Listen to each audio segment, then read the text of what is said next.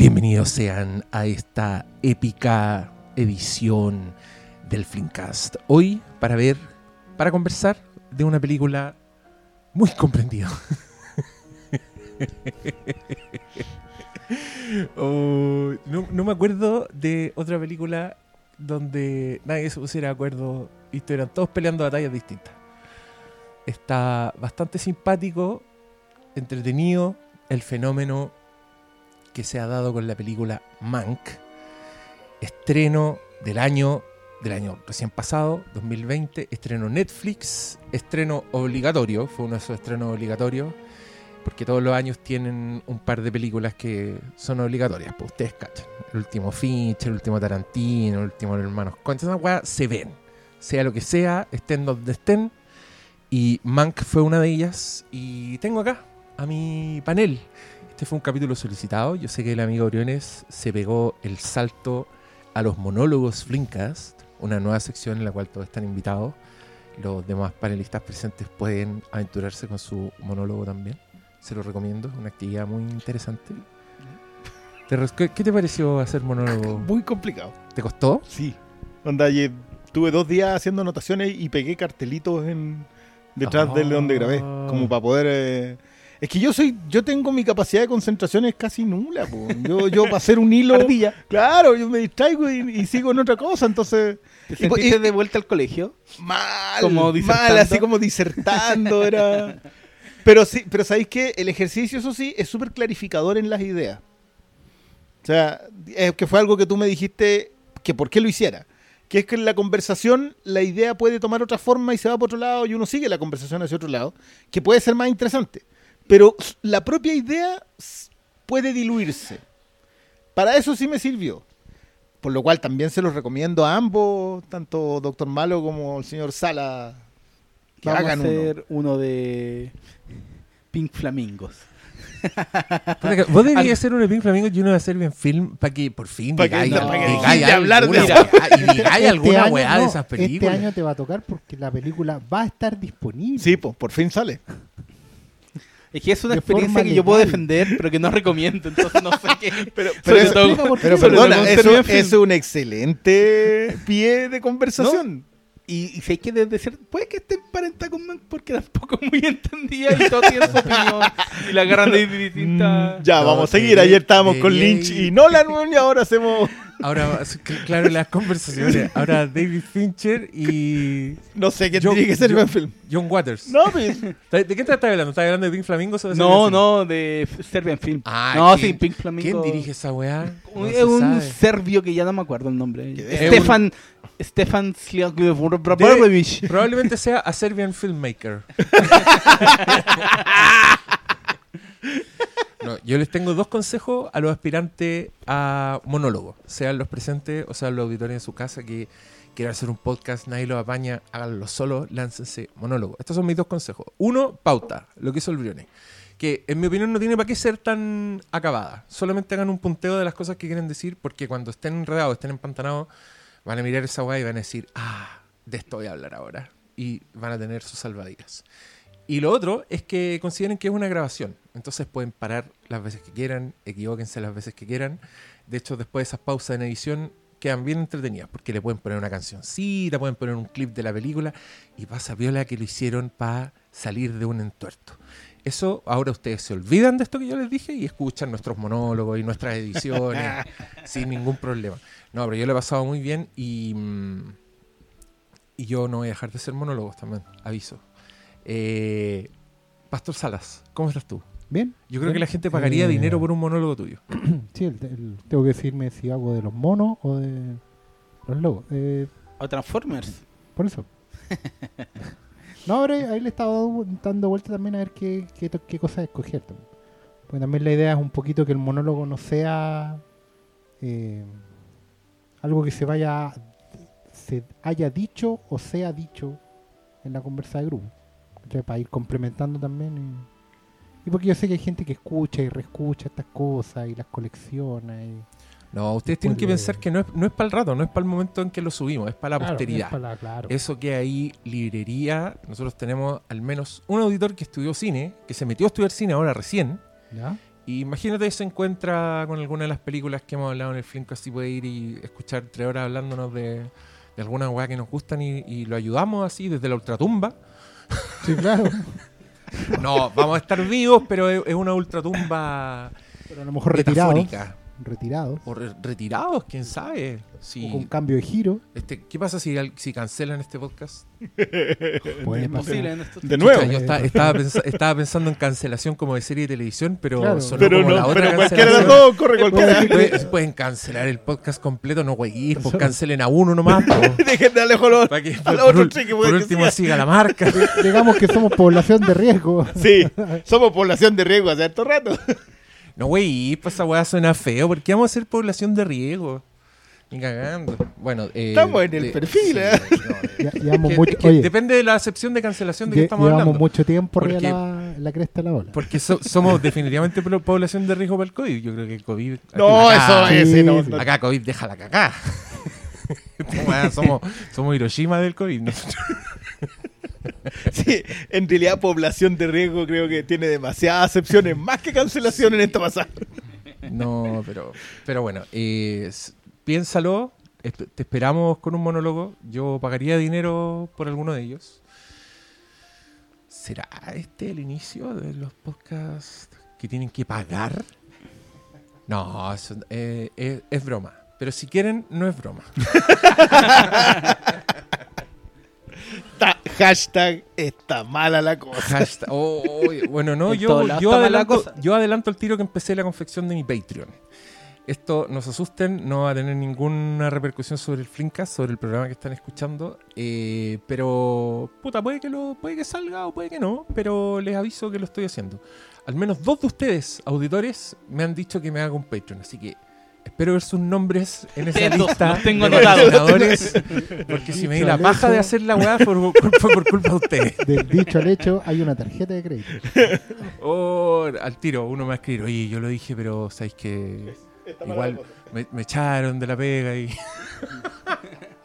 Puta, ¿qué va a hacer uno ahí, weón? Pero puede ser peor, puede estar, tener residencia en Cachagua. Hay cosas peores que. Oh, Yo lo siento por la TT, la, la meme. El Pancho Kiko, Correa.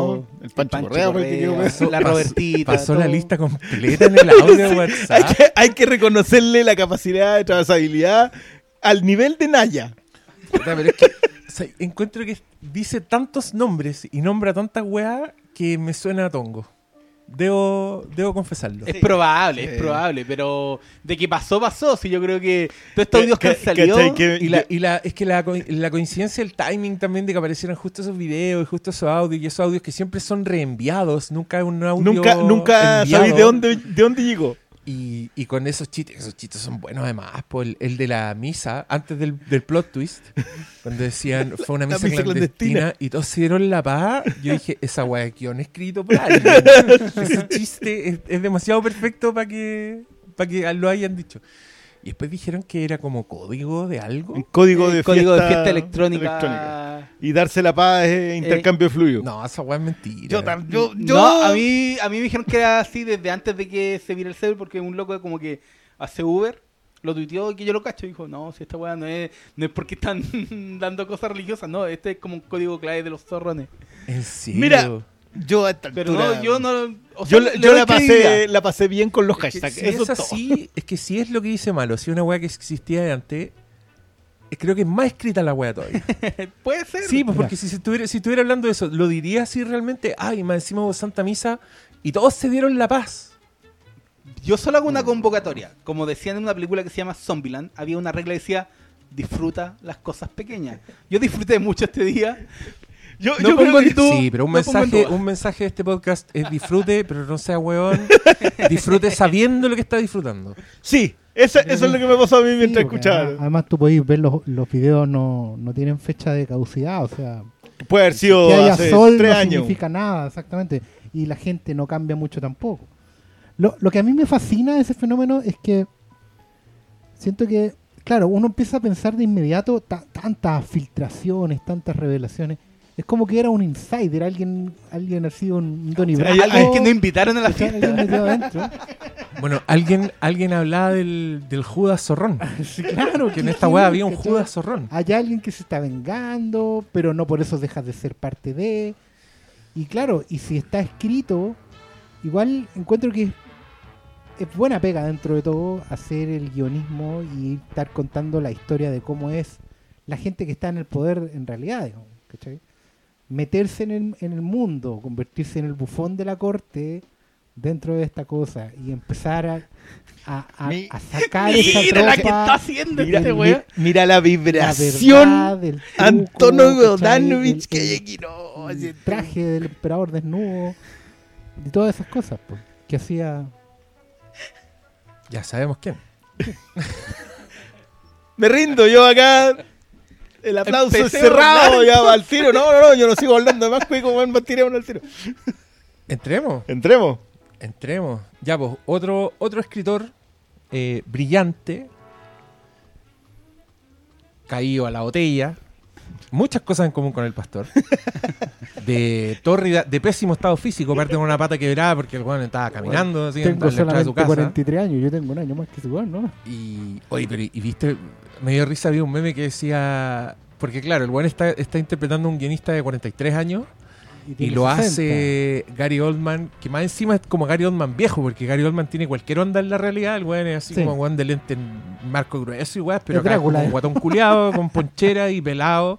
Y uno dice, no, se cebaron, tendrían que haber llevado un weón más joven, hasta que googlea fotos de el señor Mankiewicz a esa edad. A esa edad. Era una, era una época muy dura con, con, con las personas. Déjame decirte Pero- que la época dura se acabó hace bien poco. Pero a propósito de, de esta cosa de Cobra Kai, hay una foto que te recuerda que hoy Ralph Macchio, no sé si tiene la misma edad No, o es, es- más viejo Es más viejo. que Pat Morita Es más viejo que Miyagi cuando hizo de Miyagi. en Karate Kid. No, esas weas son palpicos. No, yo, yo que la, para cagar hace poco cuando, oye, están hablando unos gringos de, en Twitter y hablan de Cocoon. Y claro, pues como que el protagonista, 50 años, pero pues sí, no tenía 50, weón, es como se veía de más. Era como, no sé si han Tom, visto la... Tom Cruise es más viejo que el señor que hace de viejo en el asilo en Cancún. Esa es la wea. Era como... Porque cuando ese señor filmó esa wea tenía como 55 años. Y se, y se ve más viejo de 55, pues, pero el otro weón con 60 anda colgando las alas de los aviones. ¿cachai? De la para los helicópteros. Es que si seguimos así, los, los compadres que salían en Gris van a ser reivindicados. Todo el casting de Gris, que supuestamente tenían 18 años, 17 algunos, Sí, no, pero ahí hay, cuarentones, po, weón. Ahí hay cuarentones. Una vez acá nos pusimos a ver Christine y nos dedicamos a ver los, los extras del colegio que están atrás en Christine. Weón, es para cagarse, parece reunión de apoderados la weá. de exalumnos. Parece, parece teletrack. Yo, yo, yo, yo creo que nada le gana a la fantasma de Harry Potter. La Myrtle la Llorona. Nada. Una señora. 47 años cuando hizo de Myrtle la Llorona. Ya había actuado de, de señora en una película de, de la, ¿cómo se llama el de de Winterbottom que se llama La Mina? Ya ella había actuado de viuda y después la tiran del fantasma. ¿Por qué? Hasta la chilindrina a ser reivindicada. así como- Así como vamos. Esa chilindrina ya es Vanélope. Eh, sí. Es una niña. Sí. Pero esa señora hizo de niña toda su vida. Así es. Una carrera haciendo de niñita. Y de niñito también, porque tiene Bueno, yo el otro día, yo el otro día a, la, a la Elisa le expliqué que era el chavo, porque me preguntó qué era el chavo. No me acuerdo dónde salió una referencia al chavo. Creo que en Los Simpsons. Y yo le tuve que explicar el chavo. Y mientras yo hablaba, escuchaba la weá que estaba diciendo y dije, oh, la weá ridícula, puta la weá estúpida.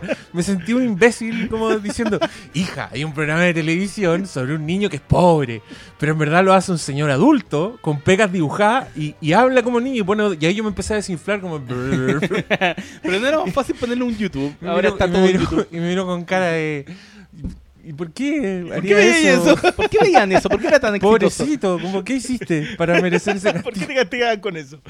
Oye, perdón, el caché que Mank es como un arquero así chuteando la pelota. Pum, pum, Sí, pum. las Nos- devuelve todas. Vamos para cualquier parte, pero ya, volvamos a Mank. Tal como Chespirito, Gary Oldman interpreta a un hombre mucho más joven que él. Pero que está igual de pal gato. pero lo cual lo hace muy realista. Y bueno, el motivo por el que ustedes puta, deben saber, pues si no saben, expliquemos igual. La película se llama Mank, en honor a un señor que se llama Herman Mankiewicz, famoso guionista que fue el señor que escribió la película El Ciudadano Kane, que dirigida por Orson Welles, otro señor, se transformó en la que es, según todos, la mejor película de la historia del cine. Eh, top one de todos los rankings de críticos. Es como una obra maestra del año 41 que este señor coescribió. Eh, y el punto de contención es que creo que para toda la comunidad cinéfila esto fue una invitación a comparar con el Ciudadano Kane, a, a- asumir que David Fincher estaba haciendo muchas cosas con la figura de Orson Welles, pese a que la pista de lo que él estaba haciendo está en el título de esta película. Y, mm, y creo que ha habido conversaciones que se dan por cualquier lado que a mí me ha sorprendido como un ejercicio de, em, de constatar como en el campo la- las visiones contaminadas de los críticos a la hora de hablar de las películas. O sea, cuando, eh, cuando se habla de esa subjetividad inevitable en el ejercicio de la crítica, yo creo que eh, esto es, es muy hermoso de ver porque vemos dónde, desde dónde se paran todos a hablar de Mank. Y creo que se ha transformado en una trinchera solo por los lugares en los que ellos han escogido pararse para hablar de Mank. Em, Que como- no tiene nada que ver con la película. que o, o que sí, quizás sí, yo, yo no sé, yo creo que David Fincher igual quiso ser un poco troll con esta película y, y- y creo que, mm, en verdad no lo conozco, pero me imagino que debe ser muy bacán ver que todos estén hablando de, de, ta- de tantas cosas a partir de tu película, aunque yo creo que sí le irritaría como ver todas estas comparaciones prácticamente con el Ciudadano Kane, que puta, yo sé que es algo que es muy importante para los personajes en esta película, pero creo que la película busca hacer otra cosa y para mí es un retrato de un señor muy imperfecto que se llama Mank. Ni siquiera de su, de su proceso creativo, porque uno, no, yo no veo eso en esta película, no creo que quiera hacer eso. Y dos, no se me ocurre nada más anticinematográfico que un hueón escribiendo. O sea, eso en todas las películas siempre, siempre ha sido y siempre será una secuencia de montaje donde se ven teclas, donde se escuchan máquinas de escribir y movimientos de cámara alrededor de alguien que está escribiendo, eh, de ser un, un 0,2% del total de la película. Y, y creo que acá te están buscando hacer un retrato de un weón que terminó colaborando con la mejor película de la historia del cine. Eh, me gusta ver las cosas que tú ves en la vida de Mank que terminaron en Ciudadano Kane. Creo que la película no le está negando autoría a Orson Welles de ninguna manera. Em, le- leí un tuit por ahí de, de Gonzalo Massa que decía que esta película era, era, inju- era injuria, era, era injuriosa. Y, y claro, después, después como averiguando de dónde venía, entendí que, por ejemplo, él sabía que eh, Orson Welles y Mank tuvieron constantes reuniones donde los dos escribieron la historia, que es algo que no se ve en esta película. Pero mm, a mí me sorprende que para esta película estén pidiendo eso, pero después uno vea, no sé, pues Feliz, Men on the Moon, eh, cualquier película escrita por los, por los Karachowski y, y que sabéis que se pasan muchas guas por la raja, podéis ver películas de Clint Eastwood, pero no te importa porque entendís que lo que quiere hacer Clint Eastwood es hablar, no sé, hablar de Richard Jewell y no de todas las otras weas y concentrarse en el Richard Jewell y mostrar la wea desde su punto de vista. Y ahí yo creo que hay que pescar también un poco lo fascinante, más no agradable, figura de Mank. Em, yo creo que es un personaje fascinante, pero que a la vez a mí me resultó un poco repulsivo. No sé si me gustó el personaje, no sé si disfruté pasar tiempo con ese personaje. Em, pero en mi opinión, la conversación debiera centrarse por ahí.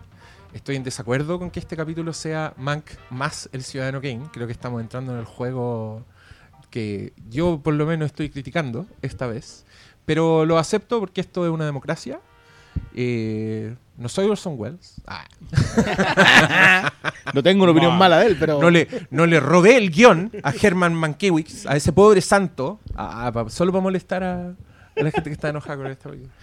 No, no, no, no quiero decir eso, pero qu- quiero saber qué va a salir de esta conversación. Yo quería dar mis opiniones generales de, de ese punto en particular, porque creo que ni hablé ni de David Fincher, ni de cómo está filmada la weá, ni, ni cómo actúan, pero ahora quiero escucharlo a ustedes, queridos contertulios. Sí, sé que yo, yo mi, mi problema con las reacciones que se generan en torno a Mank tiene mucha relación con esta solicitud estúpida que yo encuentro que es pedirles como características de documental a una película. Como que la gente de repente eh, mete la chala a fondo en esto no pasó, pero es una película, ¿cachai? Es como, esto no fue lo que pasó, pero es una película.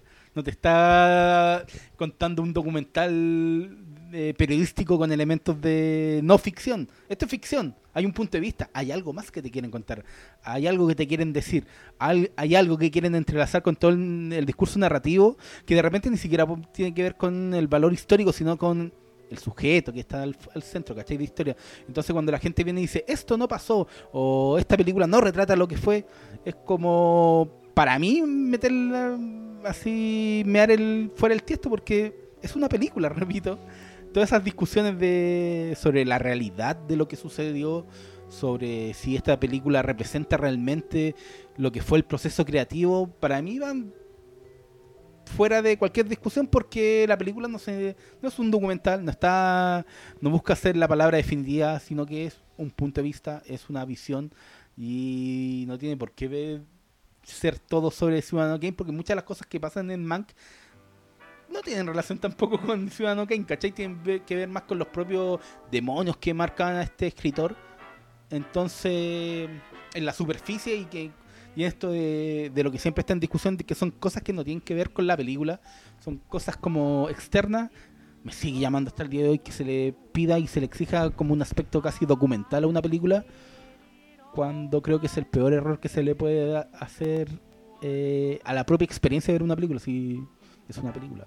Repito, no, no necesitáis que tengáis un físico describiéndote cómo es todo el proceso de posibilidades cuánticas para que algo que te está contando la... No, eso no importa, es, es anexo, súmalo como a, la, a, a otra discusión, pero no es parte de la propia propuesta de una película. Entonces, toda esa nebulosa que se ha generado en torno a Mank, eh, en ese ámbito como que a mí me, me genera un resquemor y un... No estoy ni ahí con discutir como... eh, con ese tipo de afirmaciones y puntos de vista, porque creo que, bueno, estoy cagando fuera el texto. Eh, esa es mi respuesta más fácil, como, bueno, no. no. ¿Sabes qué? A mí, a mí me pasa. A mí me costó despegarme de, la, de esa conversación.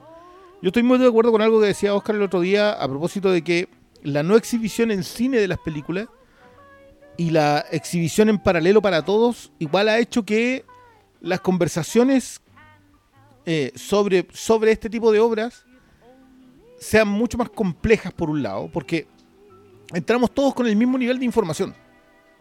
O sea, tú, no tienes la preparación anterior, no tienes la conversación anterior como para llegar a, a una conclusión previo a la discusión generalizada, a la conversación generalizada.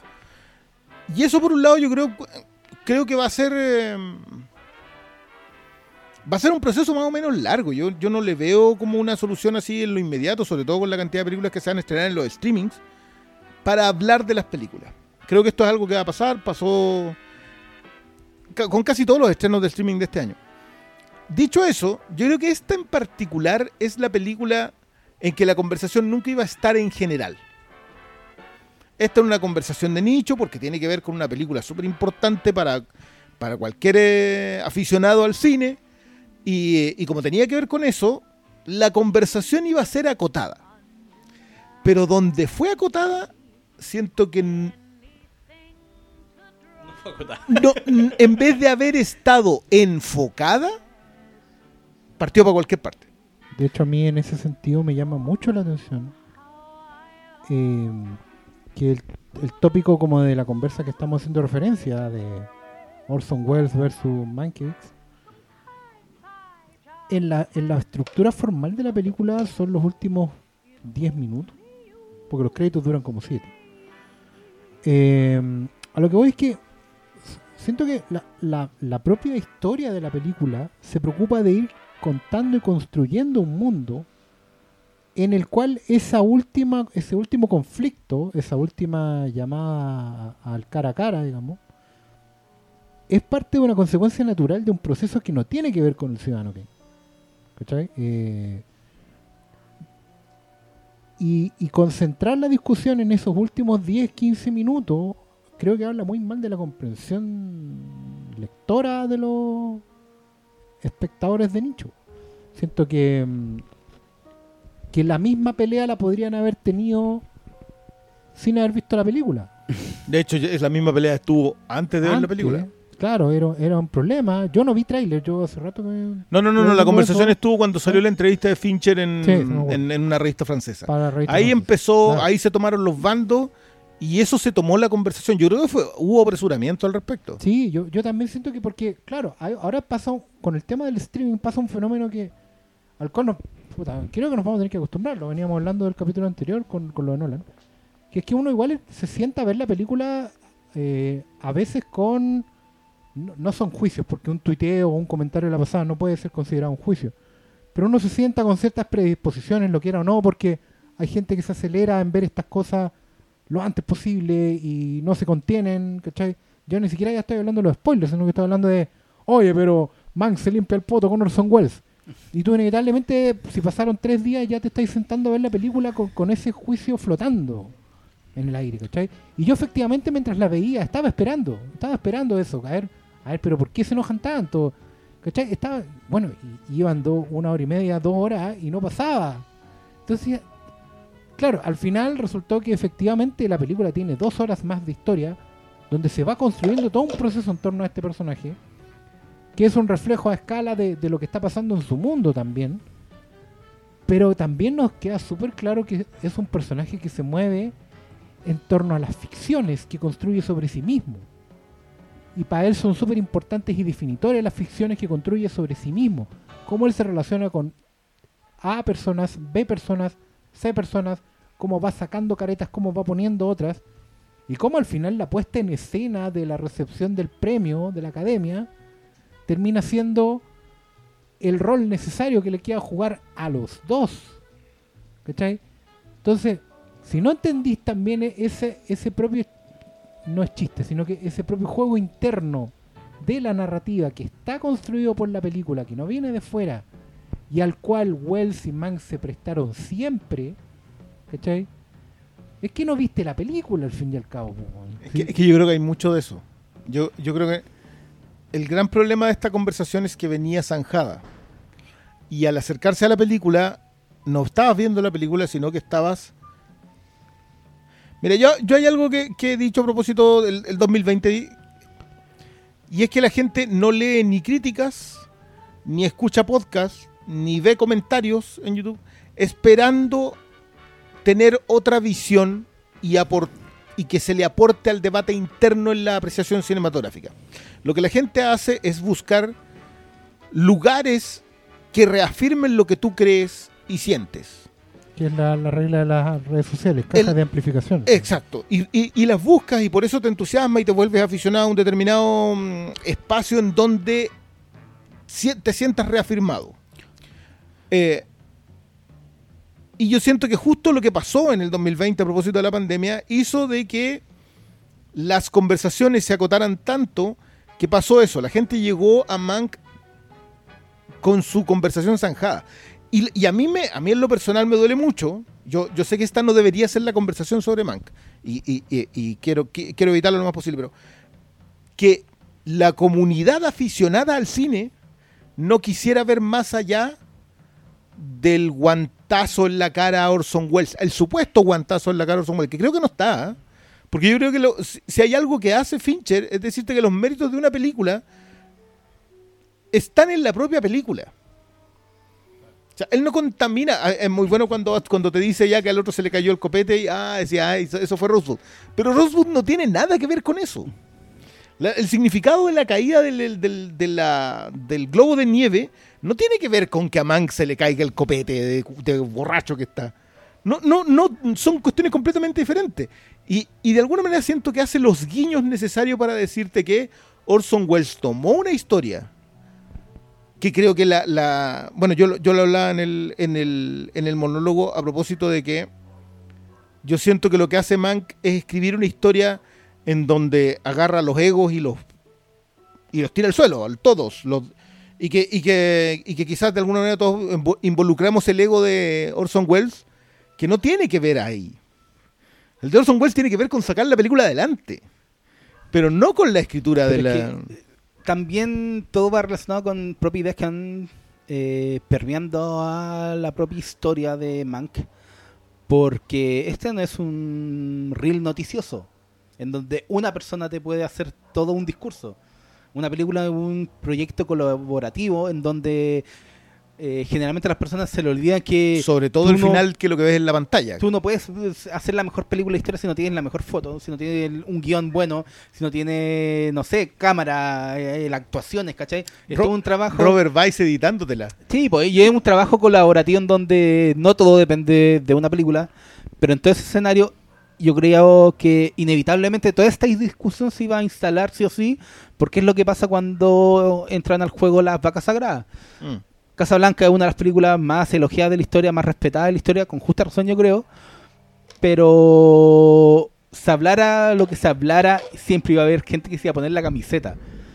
Eh, claro, esto no es Star Wars, pero también hay algo de eso, Pero ¿cachai? también hay un nicho. sí. También hay algo de eso, entonces yo creo que la- ese tipo de discusiones como que es lo que está en primera línea de repente, pero creo que no debería tener tanta importancia, sino yo, yo creo que ya la tuvo. Yo creo ya que la tuvo, sí. pero la importancia debería ser la, la propia obra que yo creo que es tan rica sobre los demonios de Mank, lo- el talento de Mank y su visión y cómo se desenvuelve toda esta sociedad de Estados Unidos de esa época.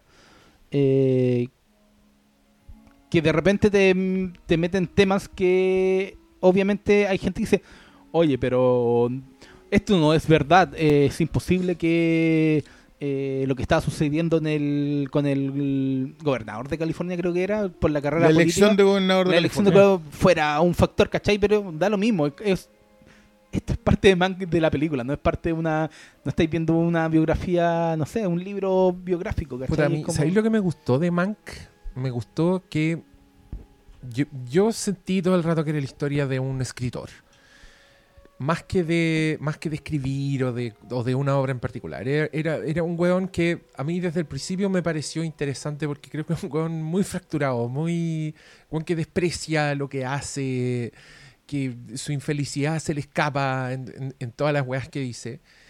Y, y me gusta cómo en su historia tú vas viendo el, el combustible que va a terminar en el Ciudadano Kane. A mí también me gusta, creo que en, en alguna parte Fincher dijo que era un poco un homenaje a los guionistas.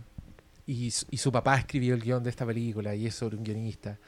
Y, y si hay algo que, mm, no sé, como que distingue al guion de las otras cosas, esto es algo que yo lo he leído por ahí en libros de guion, no me acuerdo quién lo dice, o no me acuerdo, o si, o si me lo dijo un jefe mío, no sé, pero decía que el, el guion era el único, era el acto original, era, e- es lo que inventáis, es lo que parte de cero, y eso lo distingue y, es por donde podías entrar tú a la discusión de quién es el verdadero autor de algo, si el que escribió la weá o el que lo dirigió, ¿cachai? Como que el, gran argumento para que sea de los escritores es porque, antes no había nada y de pronto hay una weá que puede interpretarse, que podéis construir mil weas encima de ella, que la podéis transformar si queréis, pero el, el punto de partida fue esa weá que antes no existía y que inventó alguien. Yo creo que en Mank se trata un poco de eso, se trata de cómo a un weón se le ocurre hacer una película que va a terminar siendo el Ciudadano Kane. Yo no creo que... Nunca la vi como un- una weá que le estaban tomando, tomando crédito que quería decir algo, porque creo que no dice nada. Creo que nunca entra en detalles, nunca entra en decir... eh, no, te habla que el quiso hacer una obra sobre un weón poderoso, ¿cachai? Pero en cuanto Mank da sus intenciones, tú decís, esto no es Ciudadano Kane. No terminó en eso. Entonces, a mí no, no me costó trabajo entender que no estaba diciendo que eso era lo que había pasado, ¿cachai? Tam- también cuando todos, cuando les pasa el guion, todos le dicen, bueno, tiene 200 páginas, necesitáis cortarle 100. Tú también entendí, sí, el Ciudadano Kane que yo vi no es una weá de 200 páginas, este weón está... Se, se arrancó con los tarros, hizo una weá que claramente ahora va a pasar por un weón que es un genio. Y creo que la película igual te lo trata un poco como genio. Pese a que los que están a su alrededor hablan de él como el niñito y la weá, creo que la misma película tiene cierta cierta ceremonia con mostrarte a Orson Welles con su presencia. Y, y para mí esa weá es reverencia. Yo, puta, quizás no lo percibí tan reverenciado como es en su aparición en, en Ed Wood, En por ejemplo, donde el weón está iluminado así como si fuera un ángel. Pero puta, sí tenía una mística el weón y creo que en ningún momento tratan de basurarlo. No creo que. Claro, pero ahí tú, si tú sabís, por ejemplo, que está registrado que los weones sí se juntaron a trabajar juntos en el guion y esta película lo da a entender como que él estuvo solo y de repente había 200 páginas que el otro weón transformó todo lo que quiso, pero que se las llevó para la casa así, oh, qué buena es la idea que se le ocurrió. Eh, puta, ya te enoja, pero yo estoy seguro que esta película debe tener, si es que no el promedio, eh, la misma cantidad de, de mentira y de deformación que tienen todas las películas basadas en la vida real. Eh, incluso Zodiac, weón. Sabiendo que el weón del, de, de Fincher es un weón anal, así va a los detalles y es perfeccionista. Y en el set de Zodiac puso diarios del día que se suponía estaba ocurriendo esa escena. Ya, igual el weón juntó personajes que en la vida real nunca se juntaron. Eh, igual le acercó eventos que no habían ocurrido, le dio a un personaje, weas, que hicieron 10 personajes, ¿cachai? Y ya, yo soy rayado con el Zodiac y leí el libro el weón y puedo detectarte esos defectos y decirte, bueno, eso no fue así. Pero yo creo que eso tenéis que juzgarlo en la medida que afecta a la película. Y si le hace algo a Zodiac es arreglarlo, porque que bacán las decisiones que tomó en Zodiac. Eh, acá a mí se, me escapa un poco, sí. Yo debo reconocer que el Fincher de Mank me parece mucho más desprolijo que el otro Fincher de todas las demás películas. ¿Cachai? Como que acá no noté ese pulso, weón, de weón que no moví un centímetro la cámara porque el weón sabe todo lo que está haciendo, que creo que es lo que él hace en sus thrillers y en Social Network, que para qué estamos con cosas, es un thriller también. Eh, y, y- y acá yo lo percibí un poco más, más despelotado, como de repente agarrando weas que claras referencias visuales del Ciudadano Kane, después como tratando de eh, hacer un estilo más del cine de la época, del cine que, que es el mundo en el que estamos, ¿cachai? Algo que hace mucho más evidente en el sonido, por ejemplo. Em, o en poner las quemaditas de cigarro, que me encanta, porque él, él mismo le explicó al mundo lo que eran las quemaditas de cigarro en Fight Club Sí. y ahora las usa en su película. Y, creo que yo no sé dónde encajar mucho su, el, que haya escogido ese estilo con lo que qu- quiere decir, porque también es una película que entra en temas que afectan abiertamente el mundo en el que vivimos, así que son como espejos directos de weas que están pasando ante nuestros ojos. Muy The Trial of the Chicago Seven, la wea en ese sentido. Pero, puta, todo eso yo lo encontré elogiable. No, no sé si. No sé si es mi favorita de Fincher, pero creo que es porque a mí el Fincher que me gusta es el Fincher de los thrillers. Y. Y el weón aquí me tiró una pelota de la nada. Si me tiró una curva, no sé, esta metáfora de béisbol no va a llegar a puerto porque no entiendo el béisbol. En fútbol te tiró, te tiró un ladrillo. Ya, eso, me tiró, me tiró el ladrillo, pero puta, bien hecho tu ladrillo, po, weón. Interesante la weá, tiene unas frases que me encantaron. Eh, no sé por qué ya todos lo le, pusieron el ciudadano Kane al lado, incluso nosotros en este capítulo. Pero dicho ello, ya, vuelvan a Mank, hablen de. Sí, ¿sabes qué? En mi experiencia de afrontarme Mank desde el primer minuto, obviamente venía con una mochila que no tenía nada que ver con la película porque por las fotos que salían antes, la información, yo pensaba que inevitablemente iba a haber alguna clase de recreación del Ciudadano Kane y vamos a ver como a Mank en el... eh, ¿Cachai? Como...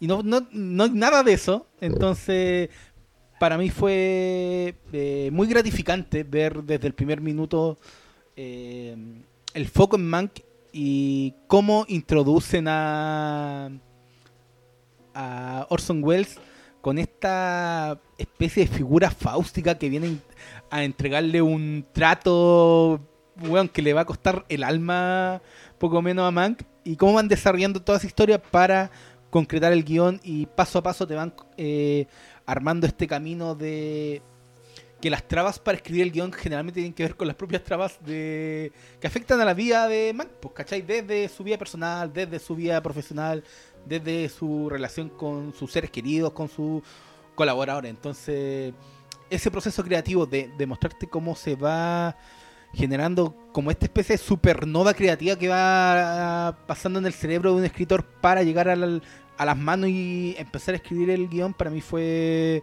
súper gratificante verlo porque no, creo que en una eh, historia que generalmente tenga el foco, yo esperaba como que tuviera más elementos de biopic más tradicional, como bueno, así filmaron y tenemos una recreación perfecta de Sanadu de, de Ciudadano Kane, pero la película se fue de a poco eh, mezclando como entre las sombras que estuviera el Ciudadano Kane presente, pero no de forma directa como ya. Ese edificio yo reconozco que, que lo ocasioné pero no es el foco principal hacerte una recreación de la otra película que creo que habría hecho una película eh, quizás no genérica, pero sí mucho más eh, hecha como dicen por los números, como, como por, un, punteo. Entonces esta propia entrega que te dan del proceso creativo, yo encontré que, que era súper ambicioso porque no es fácil decir, eh, abordarte cómo surge la inspiración para abordar ciertos temas, onda, cómo retratáis que a un tipo se le ocurrió hacer el, Ciudadano Kane, desde dónde nació. Yo creo que Mank es súper certera en su propuesta, en, su visión, desde dónde surgió eh, toda esta propuesta, po? desde dónde surgió en Alnelo para contar una historia en donde no es tan fácil contarte, "Mm, así hicimos una película, ¿cachai? Pero a mí, a mí me gusta mucho la idea de, del- de la vendida del alma al diablo. A mí, a mí no me... Es que la, la puesta en escena de esa Claro. eh, eh, apunta a eso, onda. Yo dije, "Mm, El- el- reconozco el- lo que me están queriendo Yo, decir. yo, de- de- es que yo no sé si le vende el alma a Orson Welles en el, en el sentido de la, de la concepción de, de la entrega del guion. La idea de no ser acreditado porque él ya estaba medio como en... No es que estuviese en listas negras, pero está- lo tenían bien Sí, pues no aislado. De- claro, no era trumbo, no, no habían llegado todavía a esos tiempos. Mm. Claro. No lo sabíamos al principio de la película y la película lo va degranando muy de a poco hasta el final. Claro, ¿por qué es lo que le pasó a él para estar así de aislado? Porque no es que Mankiewicz fuera un, eh, eh, un aparecido, no es como que hubiese escrito una película antes y hubiese sido exitosa. El, el- el tipo era, era, era head writer, era el, cabeza de, de- de guionistas, era el jefe de guionistas en más, había sido en más de una compañía. Entonces, el tipo traía fama. Pero llega este otro y le ofrece escribir una historia que tú dices, ya, pero ¿cuál es la gracia que le ofrezca escribir esta historia? ¿Por qué, ¿Por qué parece tan importante? Y la película lo que consigue es decirte por qué era tan importante para Mank. Que es para mí la conversación que deberíamos tener sobre Mank. Puede que parezca pedante decir, no deberíamos estar hablando de Orson Welles, no deberíamos estar hablando del Ciudadano Kane, deberíamos estar hablando de por qué a este caballero se le ocurrió contar la historia de un tipo que sabía que lo iba a eliminar de la faz de la Tierra. Que Porque eso, eso es lo que pasa con Mank. Si acá, acá, acá la clave, que yo creo que lo logra hacer y que, y que siento que también lo hace el Ciudadano Kane en otro nivel, eh, es ponerte a George, o sea, perdón, a, a Hearst, a William, a William Randall Hearst, como una figura que hoy puedes tú identificar en otros lugares. Ah, lo- los auténticos intocables. Aquellos que tú no puedes contar una mala historia de ellos. No, no, no, no está la posibilidad. En estos años, más encima tiene, hace muchas implicancias con el tema de la guerra en Europa. Hace muchas, hace muchas conexiones con el hecho de que Mank es judío, de que mientras la guerra se está librando en Europa y a su gente la están, la están encerrando, todavía ni siquiera estamos hablando del exterminio, la están encerrando. Él está con dos ángeles en su casa, eh, uno que va a la guerra y el otro que, que huyó de la guerra. Hay, hay una serie de cuestiones que dicen, ¿por qué llega él a escribir esto? Y no, y por alguna razón se le ha hecho el quite a esa conversación que está en la película. O sea, la película se trata de por qué Mank escribe eso. Así se desarrolla. Y te, y te juro que yo, yo, yo cada vez que leo comentarios, veo comentarios, escucho comentarios, como que miro con la cara de, de, de Nicolas Cage, así como, no, no. Lo que pasa es que ¿Cuál, cuál de todas las caras? El, el- el- Ah, lo que pasa es que al padrino fin y al cabo, esta película, y, primero, posiblemente no se sienta tan de Fincher, que es algo que igual yo sé que a la gente no le ha gustado, digamos. Porque claramente es una película del papá de Fincher. Es una película, no es, ni siquiera es tan devota de Mank como figura, ni pretende ser devota de menos de Orson Welles. Es devota del, de la lectura que hace un guionista como Jack Fincher a una figura emblemática del guionismo, por así decirlo. Siento que hay frases, efectivamente, como decía el Diego, hay frases que son muy notables, que son claramente de, de un guionista ¿cachai? sobre el guionismo, por así decirlo. Eh, de un escritor que está escribiendo sobre escribir. Y siento que Fincher es muy devoto de eso primero. Elige, elige dejar que no tocar ese guion. No, no, no, no poner de su propia estampa, aunque finalmente de una forma u otra lo va a terminar haciendo, no porque sea el hijo del guionista, sino que porque la mirada del mundo es, es, bien similar cuando lo, básicamente las cosas son como son. Hay, hay, puntos de vista que no varían por mucho que te coloques en distintos lugares. Hay cosas que son lo que son, mires por donde las mires. Pero ahora, ¿por qué Jack Fincher eh, hace esta, coloca a Mank como esta figura central del- del estudio? Es porque de una forma u otra la, la película lo, lo pone así.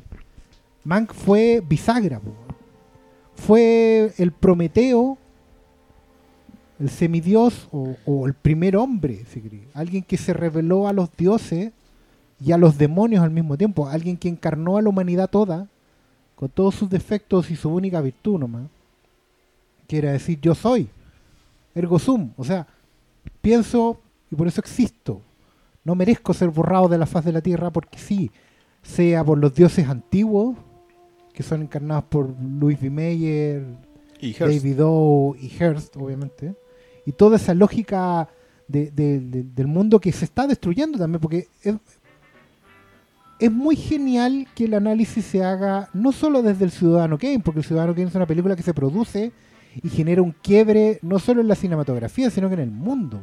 En un momento en que Hollywood deja de ser Hollywoodland.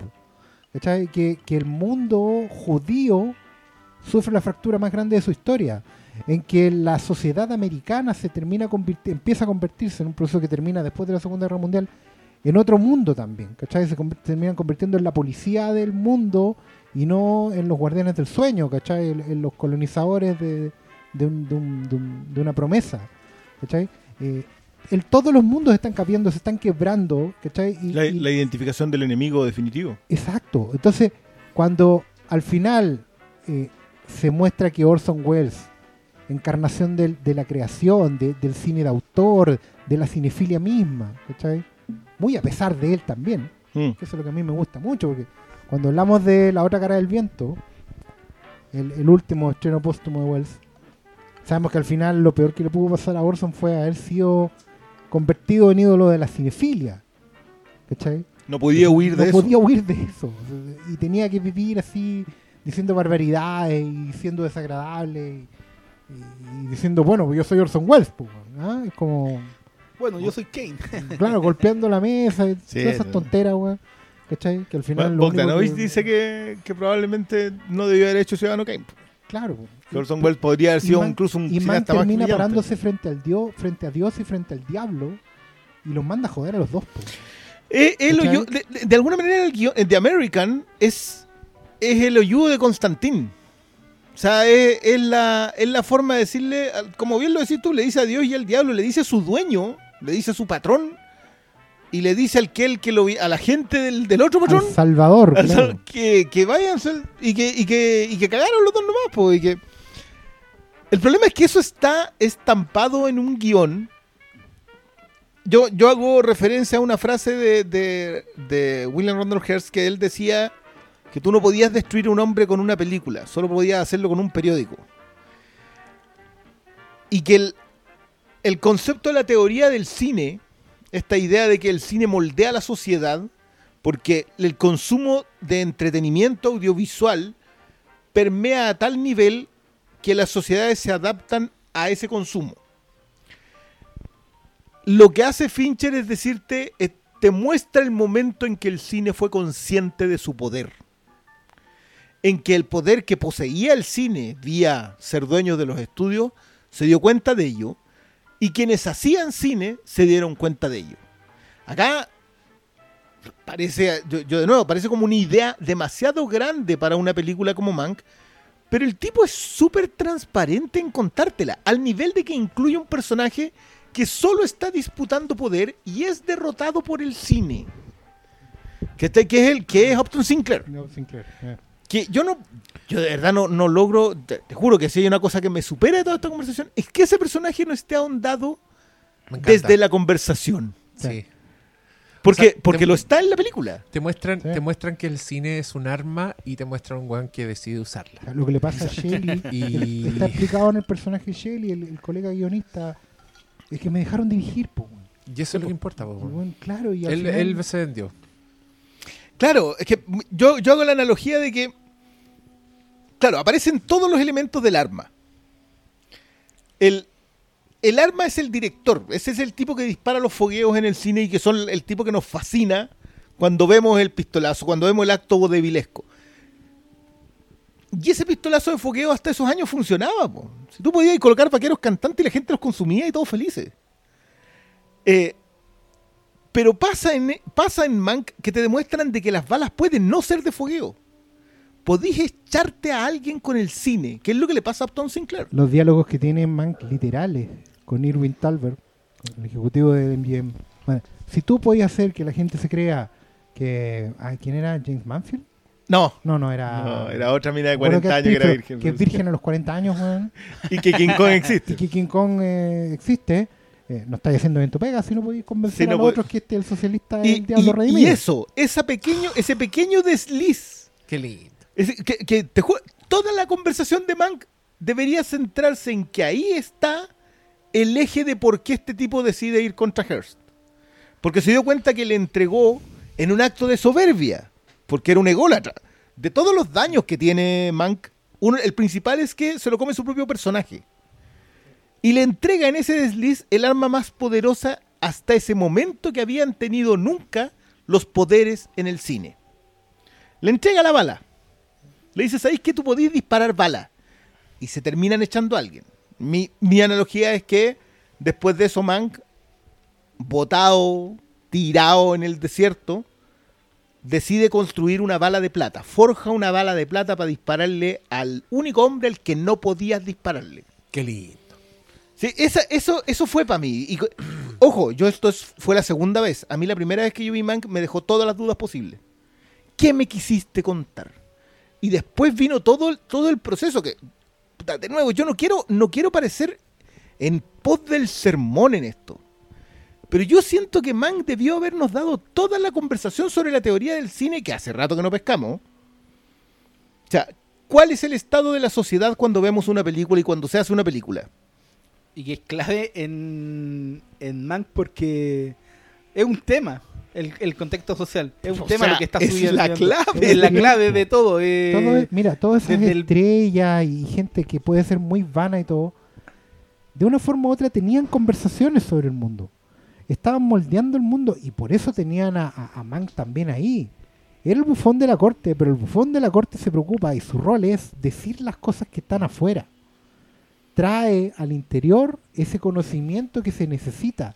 Tira ir dos veces la conversación de Claro. Goebbels a la mesa. Dos Exacto. veces. Es, claro, es Louis B. Mayer quien termina entregando el mensaje, decidiendo las películas, toda la cuestión. Pero es Hearst el que está atrás. Y es Hearst el que escucha a Mank. Es Hearst el que paga la mitad de su sueldo. El que lo invita, que le dice que se siente acá en la mesa, que le ponga en un lugar, porque él sabe que ahí está. Y cuando Mank se da cuenta de eso, entiende que lo último que le queda es echar el resto justamente con lo que le han dado estos, estos monstruos. ¿cachai? Porque Hace, tiene hace claro, la gran Lautaro, loco. sí, pero, pero se va claro. él en el camino. y se va dando cuenta que todo lo que le había pasado antes, y por eso me encanta que la película esté contada con flashbacks, así literales. Exterior día tanto, 1934, flashback.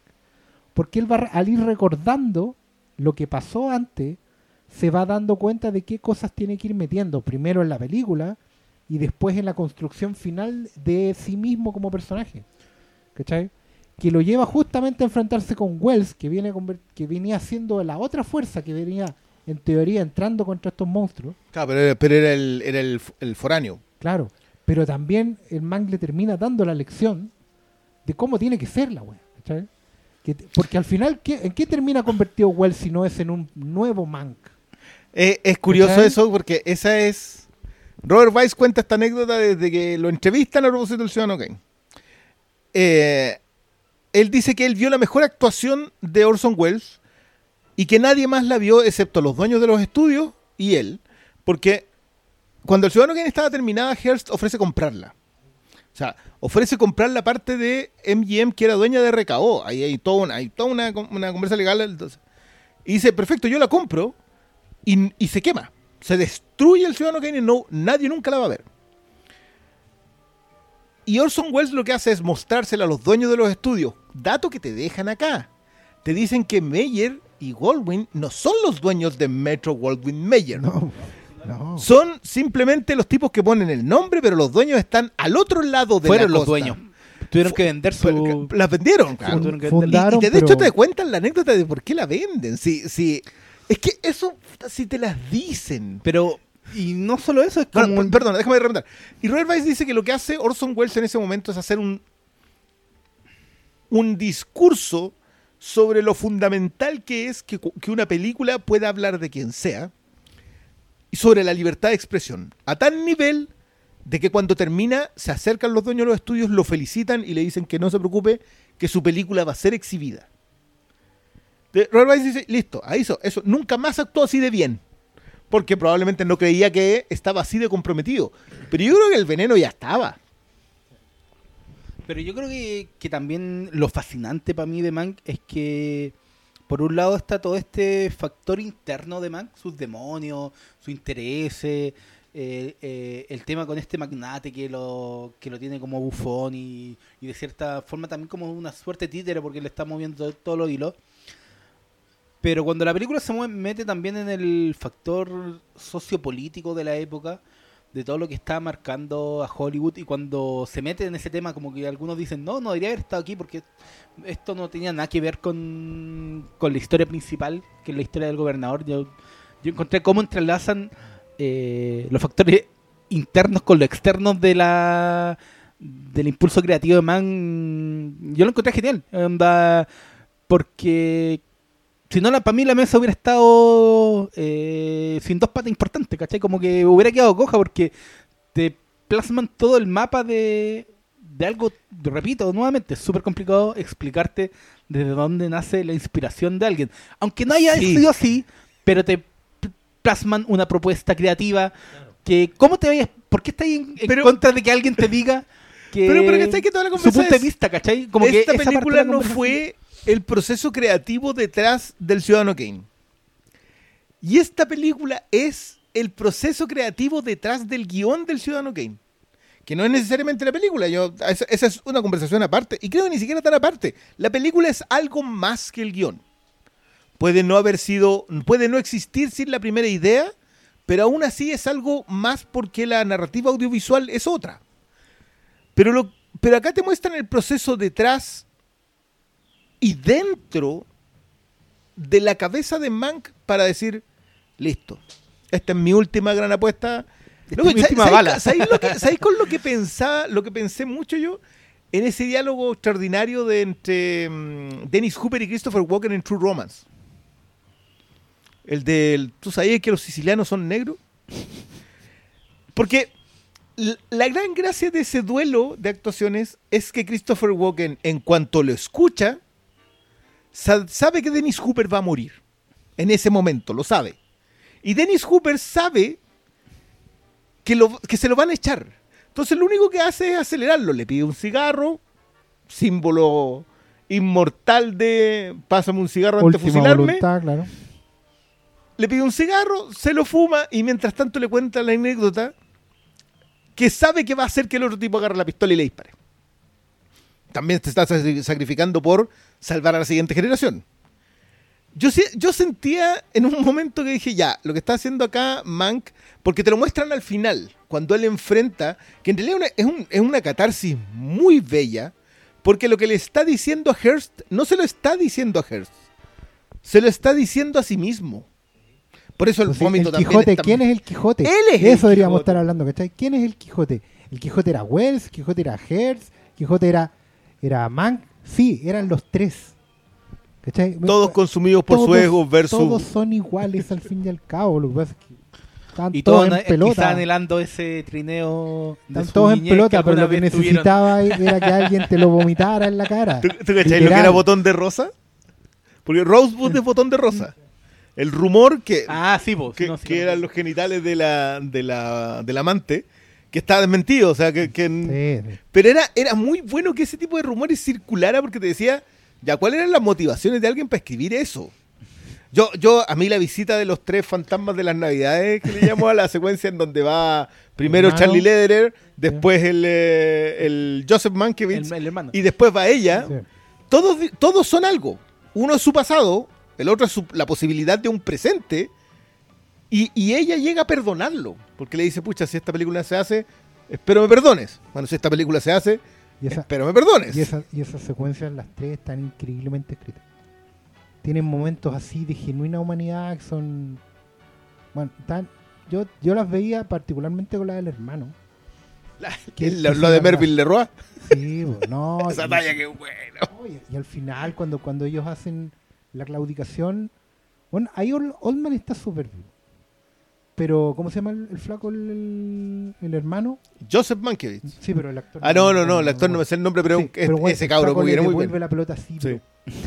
para que el buen haga el mejor remache. No, creo que, es una- creo que es la mejor escena de esa película. lo es ha esa. tratado, lo ha tratado de chico a grande todo el tiempo. Lo ha maltratado, lo ha ninguneado, lo, le tiene con, con un sueldo, bueno, todo el tiempo lo ha portillado. Y cuando el otro ya llega, eh, convertido en un señor, con su bigote Mankiewicz, porque él es el famoso, el, el Joseph el Mankiewicz fue, fue el famoso después. El, el hombre Cleopatra. Y tienen ese diálogo desde el auto hasta el Porsche, donde el otro le dice, bueno, es lo mejor que hay escrito. Y la postura de Gary Oldman cambia, cambia. completo, bueno, el weón No, se un hombre decente. y al final le dice, y, y se va y viene la flaca y le dice, ¿y quién, quién es? ¿Y ¿Qué, qué buena gente? Sí, po, es un manque. Es un Mankiewicz. es la única vez que lo dice, po. Y se Sí. va para adentro con una palma en el hombro. Que, que no sabéis si, si estaba Qué orgulloso broma. de él antes o está orgulloso de él en ese momento. Porque que igual ahí- que tiene que ver con los egos también. Manque encuentra integridad. Sí, se pues, da entiende cuenta- que lo que está haciendo claro, es más se da cuenta trascendente. que él mismo puede ser un buen íntegro, un buen decente. ¿cachai? No tiene que seguir ahí. Y, y que va construido con todo lo que ha pasado porque... Claro. Es que esa es la gracia de Mank para mí. Como que ya, yo puedo disfrutar caleta de una película que sea solo un montel de un color. Pero Mank para mí es un mosaico y, y cada escena, no sé, por la escena de, del jefe del estudio mintiéndole a los trabajadores, que no, que no, que no está solo ahí, solo para darte un contexto, sino para hablarte de la industria en la que están Pero, metidos. pero es súper bueno para mostrarte el tema de clases. po. También, po, Pa- pero pa después decirte que lo de Upton Sinclair sí tenía sentido para alguien que trabajaba en California. po. Si eso... ¿Por qué esa es- ahí están? que te- Entonces, yo creo que tiene... Ojo, yo concuerdo con lo que dice Diego. Yo igual no sé de dónde agarrar esta pelota. Esta es una pelota engrasada, como que la tomás y se te arranca. Porque, claro, te concentras en una escena y esa escena es brillante. Yo hay escenas que yo genuinamente decía, ya, pero la segunda vez que la vi, yo acá lo reconozco. La primera vez que yo vi esta película me perdió en más de algún momento. ¿Para dónde está yendo? La segunda vez que la vi era transparente. O sea, cuando ya la, la yo dije, ya, acá está esto. Las primeras conversas con los... Con los en la- las primeras conversas en la mansión en, en, en Sanadú son monstruosas. Pues estáis hablando, esos tipos que están ahí, vos agarráis una bibli- un, un- cualquier libro de cine y todos tienen una página. Están ahí, po. Hasta ahí- y tú- Inclusive cuando llegan a la sala de guionistas. Oh, y después, como empiezan a dar los pues, nombres y los, los tiran así, no, este bueno es como Juanito Pérez. Sí. Y bueno, No, no, y después, y van armando una película. Sí. Van a donde David O. Selznick, Esa, sí, pues, esa escena Columbia, donde, donde van armando que- la película. que está con, Stra- con eh, Von Steinberg. Joseph von Steinberg. Weón, directorazo, y le arman una cagada de Frankenstein, pobre, weón. Pero que suena bien Pero, si eso pero, lo hagas eso. pero ¿cachai que Pero- es que eso para mí, bueno, es que también tiene que ver con entender cómo funcionaban en ese tiempo lo- las salas de guionistas. Obviamente después buscaron a, uno solo a quien culpar, como que creo que la talla te la tienen en un momento, y dice, ya, pero, pero Paramount también tiene una sala de guionistas. Sí, pero es que ahí los van culpando por turno. Claro. Eso, acá, acá les tiráis a todos y allá los culpan por turno. Entonces, el, el, eh, ¿y cómo funcionan los estudios? Tú, tú ves Mank primero y Trumbo después, que yo creo que están así, pero por favor háganse ese ciclo. Barton Fink. Y Barton trilogía. Fink, y. Barton, Barton Fink, Mank y Trumbo. Claro, y, Bo- y pero- Bonus Hal Caesar. Oh. ¡Oh! Sí, yo creo que el César incluso más que más que Barton Fink. No, está Porque No, bueno, Barton Fink no, parte de la, de la versión. Barton Ay, Fink es un bueno dramaturgo. es un dramaturgo que va a ese mismo Hollywood. pero que se enfrenta a la versión hermanos Cohen de la weá, pero los discursos no son distintos. Y tiene que hacer peli- ¿Era Y la- películas de lucha libre? Y, y la, sí, pues, y la falta de respeto al escritor, onda, es muy, es muy- la actitud que tiene Mank de ven para acá, es el mejor trabajo que hay que tener en tu vida y todo, la competencia son puros idiotas.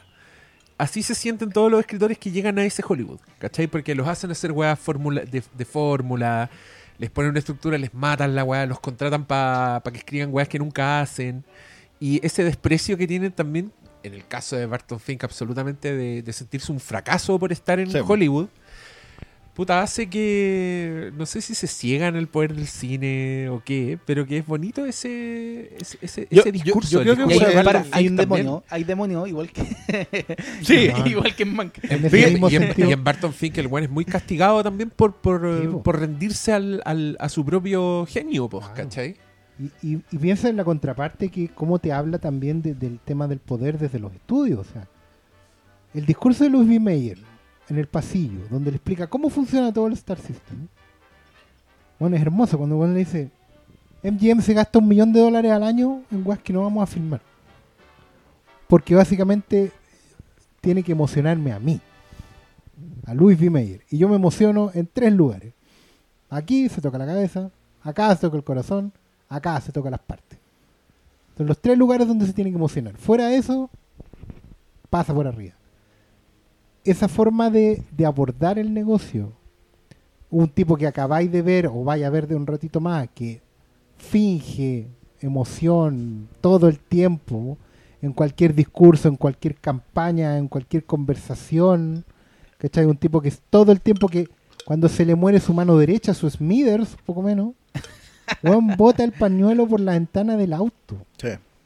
Lo deja No, si Luis B. fuera como, un- como un lacayo del auténtico poder Y que, y que envidioso, y que se vende como, es que esa es la gracia, como que se vende como poderosa, pero también es un lacayo, ¿cachai? Sí, pues, sí, y, te, Y- te lo muestran cuando te lo colocan a la, a la derecha de, de Hearst primero, cuando te explican que él no es el dueño después, y el discurso...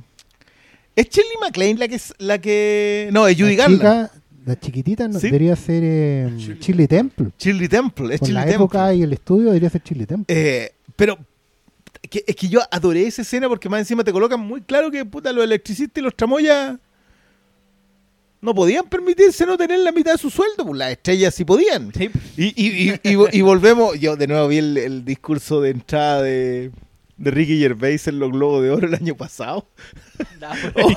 Oye, pero, y era más o menos lo mismo, porque también de aquí ustedes ganan no sé cuántos millones de dólares y después salen con discursos morales de altura, se parapetan y le trabajan a gente Trabajan que tiene para las peores las corporaciones. peores, que tienen Sí. esclavos. Si ISIS anunciara un streaming, ustedes llamarían a su Su agente. agente. Esa talla, po, weón. y, y yo creo que acá te la dejan, te la dejan pasar, ¿o no? Ahora, ojo, la, la, la, la historia de ella, de la amante de Hearst. Claro que es bonito que te muestren de que Mank sentía que le estaba traicionando.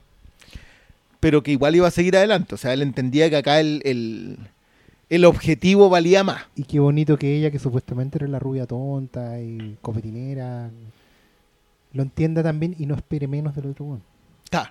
Entiende, entiende de que él está haciendo algo que es más importante que, algo ellos. Claro, pues, que es una weá que va. Igual, igual ella, de- ella en la vida real terminó cuidando a Hearst. Se lo llevó, se lo llevó ella a su casa cuando ella Hearst, Hearst no termina sus años eh, porque lo destruye Ciudadano Kane, básicamente. Sí, sí, el, no es. el cartel final de la película lo deja claro. Sí, el cartel final de. Es que. Pucha, a mí, a mí el final de Mank. Eh, en esta idea de, de colocarte la. disp- Es que, es que es muy bueno además porque. Cuando Orson Welles tiene este arranque y le rompe el copete. Y el otro dice, así tiene que terminar el, eh, Charles es, Foster. cuando, es cuando lo dejan. Cuando a la Claro, mina- cuando lo deja la cuando mina- deja Foster con una escena de violencia. tiene que tener una escena de violencia. Y el otro lo mira para atrás y le dice, sí, a lo mejor sí. Y se va enojado. Claro. Pero tú, pero entiendes en ese momento que hay, eh, que había una cierta, un- un- una especie de respeto por la capacidad y el talento del otro. Porque el- en el sí a lo mejor sí es como, oh, este le hecho un todo justo. y te vas nomás. No, no se la vaya a reconocer así como completamente. Pero, pero igual que, es que aparte que el- eso es lo otro. Nunca te dicen que es el guion del ciudadano Kane. La expresión ciudadano Kane no está mencionada en Mank. El guion se llama The American. Entonces te dejan súper en claro de que, lo, de que el trabajo acá es el tipo que puso las bases para construir una película brillante, pero las bases estaban construidas desde otro lado. Y estaban construidas desde mirar el mundo que tenía a su alrededor. Escribe de lo que sabes. Se lo, se lo dice el productor y a los seis minutos de película. Y la elección, y la elección final justamente, que es la que desmente toda esta disputa, bueno, es que Wells, Wells se da el crédito. Y no hay mayor señal de respeto entre ese nivel de egos que dar el crédito. Insultarse después toda la vida y sacarse la madre y, y ser así. Por poco es rato en el caso de, eh, sí, de pero, es parte del personaje al que Sí. está encadenado. Sí, lo que pasa es que Pero él la nunca, pero igual Wells nunca reconoció tanto eso. Siempre reconocía a Tolan sí o sí eh, en los méritos en fotografía. Él, él decía, pero perdón, miren los carteles del Ciudadano Kane. Dice, escrita, o sea, coescrita y dirigida por eh, Orson Welles, fotografiada Ah, por Greg Toland. O sea, era, era en, en un solo cartel. Mank está después. Mankiewicz está, está ahí tirado, Sí, pasado. sí. Es que Wells también elevó a Toland justamente porque tenía que Claro, tenía que tratar de como, como, como matar esa otra polémica que estuvo en la premiación. Ahora, Sí. hay cuestiones. En la premiación del Ciudadano Kane abuchearon el Ciudadano Kane. po. Porque Hearst tenía tanto poder que la mitad del público estaba, Estaba a favor de él. po, weón. Sí, sí, esos Pero- son. Pero en- eh, es que en esa como nebulosa que se arma es como... En la propia película hablan de que ya, aquí tenía el guion, lo vamos a reescribir. Hablan de la palabra reescribir el guion. Entonces eso te abre una compuerta, no te lo tienen que decir mm, en pantalla ni mostrártelo en imágenes. Obviamente hubo una reescritura, obviamente el guion final no, es- no el que fue entregado, entonces se zanjó. Y Mankiewicz, zanjó ojo, el y tema. hay una escena en que Mankiewicz lo tiene súper claro y no se queja de ello. Cuando le explica a la, a la, Lily James, eh, le dice, bueno, ¿y qué es la primera, al me acuerdo cómo le decían, la primera revisión, la primera mirada, no sé qué. Mira, básicamente son cirujanos que agarran el ser vivo, a este ser que he creado, Una y le hacen la primera vivisección. Una hueá que no sirve para nada, donde básicamente le sacan todo lo que tiene hoyo y lo matan ahí. y el Sí, weón es, que, así, es que eran, es que eran esos tiempos para los guiones, pues el, la- el funcionamiento de los estudios no era como que tú hoy día agarráis una novela, la leí y decís, ah, esto podría ser una película. No, no funcionaban así los estudios. Mandaban a hacer un guion, el guionista lo terminaba, se lo entregaba, el director lo hacía otra cosa, y después colocaban al guionista durante la filmación de las escenas por si había que reescribir algo para cuadrarlo con el tono, no de la película, del estudio. de la estrella. Bueno. Entonces, No, y además que además, una cuestión que pero igual no pretende está- ser una clase de la película sí, también. Eso y también está en el contexto de la película y hay que tenerlo súper claro, que es que estamos hablando de una de las primeras películas, ya dentro del sonoro, sí, pero es una de las primeras películas que podríamos decir que es genuinamente sonora, 100% sonora. ¿A qué me refiero? Que si bien el cine ya había incorporado el diálogo y todo, hasta el final, durante casi toda la década del 30, la mayoría de las películas, los diálogos eran más bien expositivos. Y la relación con la, con la, con la puesta en escena seguía siendo teatral. Es muy probable ¿no? que Ciudadano Kane no sea la primera, pero sí es, y esa era como la revolución de Orson Welles al fin y al cabo, iban generando un nuevo diálogo entre el diálogo y la imagen, entre lo que contabas con la imagen y lo que contabas a través de los diálogos, de las palabras. Entonces, lo que se decía, lo que no, ya empieza a ser muy gravitante, ya no ni siquiera importante ni relevante, sino que gravitante en cómo la película se terminaba armando. Por eso ahí está el genio tácito en esta película, pero, pero genio de Wells en ir a buscar a Mankiewicz. Porque entiende que es alguien que construye las películas de una forma completamente integrada con la historia. No, y, y que también. ya lo había, había logrado hacer. es que mira, Esa es la posición de. Christopher Nolan. Yo acá, yo acá creo que llegaste justo, justo, justo donde tenemos que conversar la, est- esta. ¿De quién nace la idea? Porque Wells no busca a Mankiewicz porque fuese un gran guionista. Gui- bueno, guionista bien Hollywood. Lo busca porque él fue el bufón de la corte de William Randolph Hearst. Estaba adentro. Necesitaba un insider, necesitaba alguien que hubiese vivido ese mundo y quería que le contara esta que le pusiera por escrito la historia de este magnate. ¿Por qué Orson Welles tenía entre ceja y ceja a Hearst?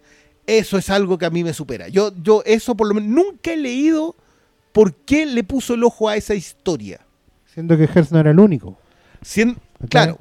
Sí, es que igual Hearst era un magnate de los medios que se había pasado a la producción de Cali, o sea, de, de- por amor, digamos. Sí. Pero no era, no era que hubiese llegado desde otra parte. No es que hubiese, no es que hubiese sido dueño de un estudio. Él no era dueño de estudios. No. El tipo No, influenciaba. de hecho, la, la- la pelea que tenía era Hearst versus el otro magnate de los medios que era. mm, ¿Cómo fue?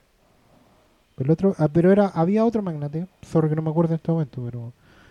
Y, y la gran la gran lucha de poder entre ellos dos, que equivalía a prácticamente a un partido republicano contra un partido demócrata, de una forma u otra parecía haberse calmado cuando Hearst se pasó, a- em- empezó a diversificarse.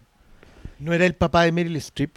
El no sé ay, cómo se llama sí sí es el otro En, fundador eh, de en eh, sí, es. The Post. Ah, bueno, es contra lo- perdón lo voy a googlear para decirlo en este programa Murdoch. ¿Todavía está vivo? No, ese No, weón ya está probablemente vivo. ya estaba vivo en está vivo ese weón. Pero ¿cachai Eh, que Eso, eso para mí es otra de la, de la, de la aproximación a esta película. ¿Qué Pero- tan vigente es hoy Mank? La conversación de Mank sobre cómo el poder pone los temas de conversación en la ficción audiovisual. Porque, porque hay los un, maneja. ¿Cómo Es- lo maneja? Porque eso está, está, yo creo que la- las puras secuencias de del gobernador son "Mm, esto me parece familiar esto, o sea, hay, hay un Entonces, chilezuela que te lo encargo, claro pues, entonces no y todo el juego de los medios y la- las fake news y, y son proto fake news ¿cachai? entonces yo creo que Mank es súper actual en ese sentido En los tiempos en que distinguirlas era mucho más complejo. pero Perdón. también yo creo que se hace cargo de algo que ¿Qué? que era tan obvio era Pulitzer Era Pulitzer. Joseph Pulitzer la, la- la pelea entre Joseph Pulitzer y William Randolph Hearst le- fue lo que terminó haciendo nacer la prensa amarilla Claro. eso es una clase de primer año periodismo el año de la Sí, es no que, me es que eso, eso es un, el, el, el lore, porque Hearst. De alguna manera lo que hace Hearst es ser una especie de, de pre-Goebbels. En el sentido de que él creía que el, poder de la prensa podía hacer mucho, pero lo que dice Goebbels, en el otro lado del charco, a lo que le tiene tanto miedo eh, Mank, pero que finalmente termina haciéndolo, termina entregándole esa misma arma al poder, es que tú podías conducir el pensamiento de la gente si es que colocabas imágenes que ellos lo iban a hacer sentido. No es el primero. Leni Riefenstahl no. No. es la primera mujer en filmar propaganda. Einstein ya lo hacía. El, el, el acorazado Potenkin es propaganda pura. La, lo que fue hacer a. México es propaganda No, pura. lo de Hearst tampoco es tan gratuito. Eh, poner un ejemplo también práctico, ahora que me empecé a acordar de las clases de primer año de periodismo. Eh, Hearst Corporation fue la bueno, dueña principal, impulsora de King Features. King Features es la empresa que prácticamente inventó la sindicación, esta weá de revender los escritos y las publicaciones a otras publicaciones para poder publicarlo más. Popeye, Y básicamente impulsó la creación de los cómics. Porque sabían que toda esta cosa, esta literatura que le llegaba al pueblo, a la, a la masa, digamos, tenía un tremendo poder de, de- de ideología y de comunicación de mensajes. Entonces no, no es que cuando Hearst se mete a las películas sea un, tipo que, que lo hace porque... Sí, lo hace por, por caliente, por la mina que tenía, pero, pero tampoco es que no entienda cuál es el poder que tenía en el negocio. Pero no le daba todavía esa importancia. Hasta que... hasta, hasta que entiende cuál es el con- auténtico poder, que es lo que pasa con, eh, con Sinclair. Si ahí es cuando se dan cuenta que pueden destruir a cualquiera. Pues, Sinclair venía, lo- la, la historia, bueno, mm, los fans de Will Be Blood deben más o menos, por lo menos ubicar el nombre. Pero lo de Sinclair, el tipo escribe, financió, era, aparte que era rojo de verdad. Por eso te hablaba de la identificación del enemigo. Lo que pasa en los 30, los gringos alguna vez alguien me decía que el Ku Klux Klan andaba linchando negros hasta los 30 y, y ahí se dieron cuenta que el peor enemigo que podían tener no eran los negros, los negros seguían siendo mano de obra barata. El peor enemigo eran los rojos, porque los rojos te convertían la mano de obra en cara. Y de ahí en adelante los que se quedaron linchando negros fueron poquitos. Los otros se metieron, y, y volvemos Sí, a la conversación del los- blanco. Con los que competían con los mismos negros, digamos, por, por el plato de comida, por... Y, y acá, más encima, Mangla tira en la conversa. Socialismo es repartir la riqueza, comunismo es repartir la pobreza. Te, te- te la, te la dicen en un ¿Cómo le, diálogo. cómo le dice eso a un crítico de cine? Entonces, yo, yo, ah, te juro, yo esa escena la volví a ver. Aparte que está tan bien filmada en el sentido que cada personaje cumple su función en un Fincher imitando una época. Y no solo una época, sí, yo creo que el valor, lo que estáis conversando antes de qué tan eh, eh, actual puede ser Mank, yo creo que también va de la mano de su carga eh, visual que inevitablemente está ligada a Ciudadano Kane. Cuando uno ve Ciudadano Kane ah, en él ahora, es una experiencia súper distinta a ver otras películas de la época. Ciudadano Kane todavía... está, está adelantado como 30 Sí, años. po, y, y inclusive de repente más, porque veía escenas y decía, "Mm, este lo he visto, ya lo he visto antes, ¿cachai? Pero, y lo estoy viendo ahora. Eh, Ciudadano Kane tiene una puesta de escena, un tratamiento de edición que que hace que no sea que no sea como la experiencia de enfrentarte a una película que desde el primer minuto la estáis sintiendo anticuada, que yo creo que pasa mucho con las películas pre 60 Sí, hasta la- los, ya pre- pre-revolución, 70, sí. de los 70 para atrás, eh, mientras más te alejáis, más antiguadas se pueden volver las películas, sobre todo cuando te enfrentáis como... En, al- Net- a- en Netflix hay una película que no es buena, que se llama Curtis. Que de hecho es una en película Netflix, que... Curtis? Sí, que estoy casi seguro. Que de hecho es una película que hicieron en... en- bueno, Michael Curtis era húngaro, si no me equivoco. Eh, y la hicieron cineastas de Hungría, ¿cachai? Pero para distribuirla a nivel global. La película no es buena porque tiene, tiene ripes y toda la cuestión. Pero queda súper claro eh, si la, la ponís frente a Mank, que está hablando de otro tipo de, de maneras de hacer las películas. ¿cachai? Uno dice, Michael Curtis, bueno, es un director que tiene un currículum así que tú lo ponís, debe tener 10 películas de entre las más exitosas, pero no le veí una mano, porque el tipo hacía de todo. ¿cachai? O sea, es el director de Casablanca, pero también es el director de eh, El Halcón de los Mares, ¿cachai? y después te hace, te hacía un noir, y después te hacía una comedia romántica.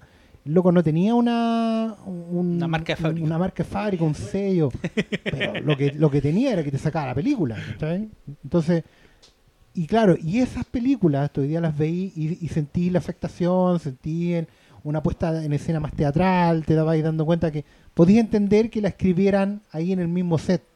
Que uno dijera, oye, pero el final de Casablanca no lo tenían claro, sino hasta que, que lo filmaron, ¿cachai? Y, y no porque quisieran esconder el final de la prensa, ni filmar tres finales y todo eso, sino que porque no, no la tenían clara porque iba dependiendo mucho del feeling de cómo iba saliendo la cuestión al mismo tiempo. Era muy teatral todavía todo.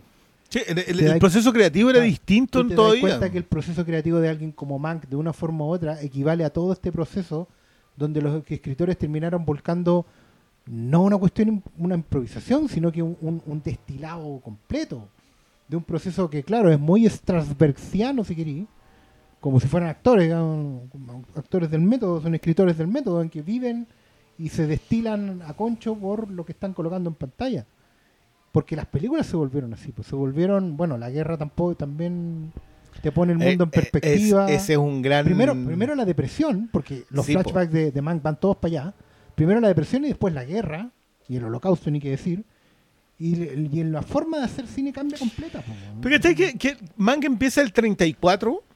Creo que es la- el, Mm, sí, el- el lo- primer lo- flashback está ubicado en el 34. Sí. Y termina en el 39. O sea, es es una película que Estados abarca Unidos 5 no, años de la. no entró a la guerra en todo el rato. No, pues en todo, en todo el rato no entra la guerra. Está ahí- no, ¿Sí? ¿Qué pasó? Es que lo vi así como que iba a, decir, iba a corregirme la, la fecha, pero estoy 34 al 39.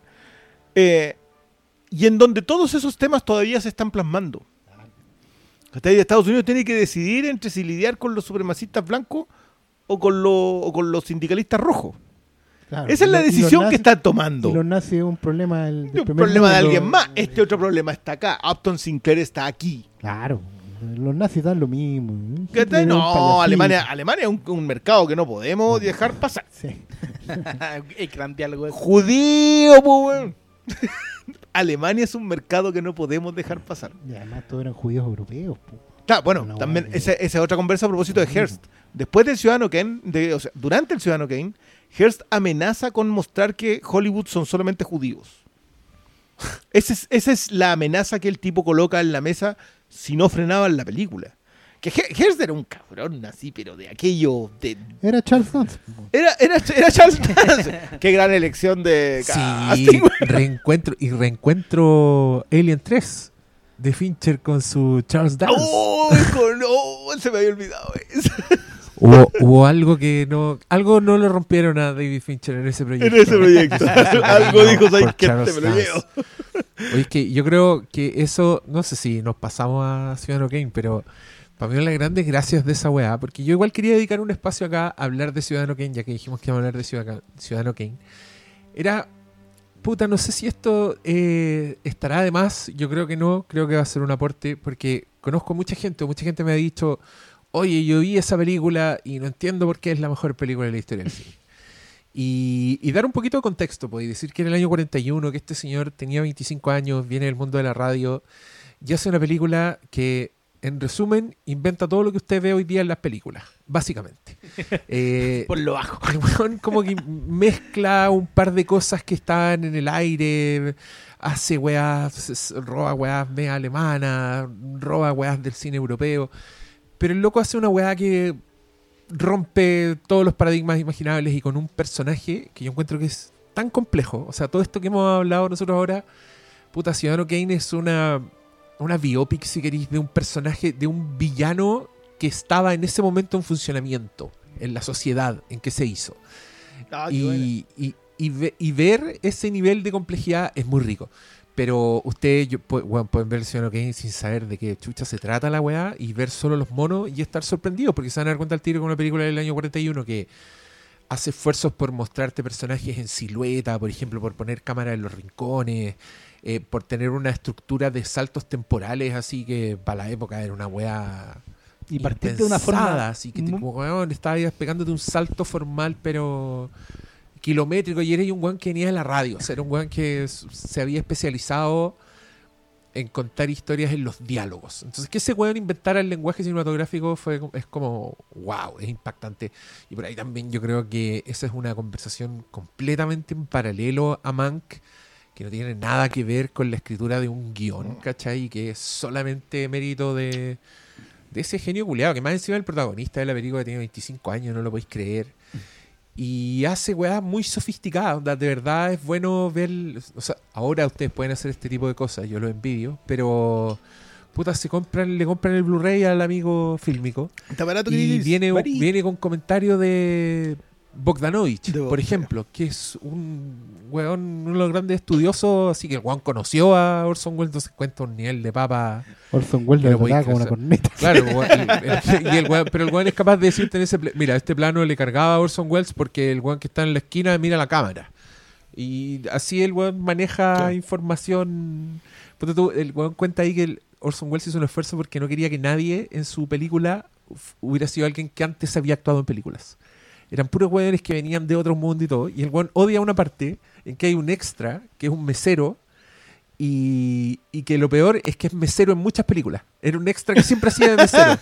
Entonces Orson Welles odia esa escena porque dice, ahí está ese weón que es un mesero más encima en otras películas y me cagó mi Que obra única, lenguaje épica.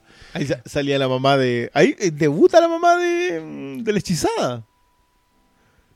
La mamá. que Agnes sí. Moorehead. ¿Es la Dora. mamá? Sí, Agnes Moorehead sale en ¿Pero quién es? Kane. No me acuerdo bien, pero está en los créditos. Ah. Sí, no sé la Agnes Sí. Pero, a ver, ¿quién era? Pero es, es en Dora. sí. Como le- Sí, que es pues, la bruja de 71 gringa. Sí, po. Eh, No, pero, pero sabéis que yo re- recojo, quiero recoger esa cuestión porque el Ciudadano Kane, lo que decíamos con Malo, está adelantada 30 años, a veces 40 años.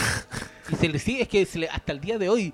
Hasta el día de hoy tú lo mirás y decís, ya, pero mire, mire ese plano. Yo el otro día quedé muy pegado, después de ver Mank, volví a ver Ciudadano Kane y quedé muy pegado en un par de diálogos mm, a propósito del, del tema político. Porque claro, uno puede decir, ya, está basado en la vida de Hearst, pero no es exactamente la vida de Hearst. No, po. No, porque no, no es un biopic tampoco. Bueno, el, el concepto del biopic del villano, yo estoy feliz. Porque es como que hoy día hiciera una película sobre Trump antes de que saliera del poder. No, de, eh, Sí. no, de, alguna manera es Social Network. Citizen Kane fue la Social Network de su tiempo. Así de, así de brutal yéndose contra alguien a quien no le podía disparar, así, así de también escrita por un, por un cabronazo, también dirigida por alguien que, que tenía la, la perspectiva visual. Eso era el Ciudadano Kane, pero 40 años antes de su momento. Eso era de- en, en- en- en cortas. Pero luego me paré en la escena de cuando se pelea definitivamente con su amigo. Eh, que, que es el momento en donde te das cuenta que este era un tipo que quería que lo quisieran. Que le dicen más de una vez. que se lo dicen más de una vez, pero ahí te lo, te lo hace frente a las masas. No es que quieras que te quiera una mina, no es que quieras que te admiren, es que quieres que te quieran y les vení prometiendo cosas para eso. Y porque quería un, y porque quería un pendejo abandonado. Claro. Básicamente. Y esa escena que tú decís, ya, todo, el, todo el, subtexto en la escena, el texto en la escena, pero las tomas en esa escena no te las podéis creer. Claro, tienen de expresionismo alemán, pero no, po. Son Kane puro, son, son Orson Welles puro. Que esa, esa es la otra. Ta- tanta gente molesta porque a Orson Welles le dijeran il- ilusionista, prestidigitador. ¿Y qué Loco, cine, eso, es, weón? eso, eso es el eso de hacer cine es ser un mago, po, weón. Y, Entonces- sobre todo en una película como Mank, en donde visualmente también se le. eh, no sé si es homenaje, pero se le, se le. Hay cosas que le deben todo a Ciudadano Por supuesto. Hay mucho- porque, hay claro, no te cuentan hay- cómo hay se fue visuales. Hay guiños visuales, hay hasta aspectos de recreación que no son directos, pero.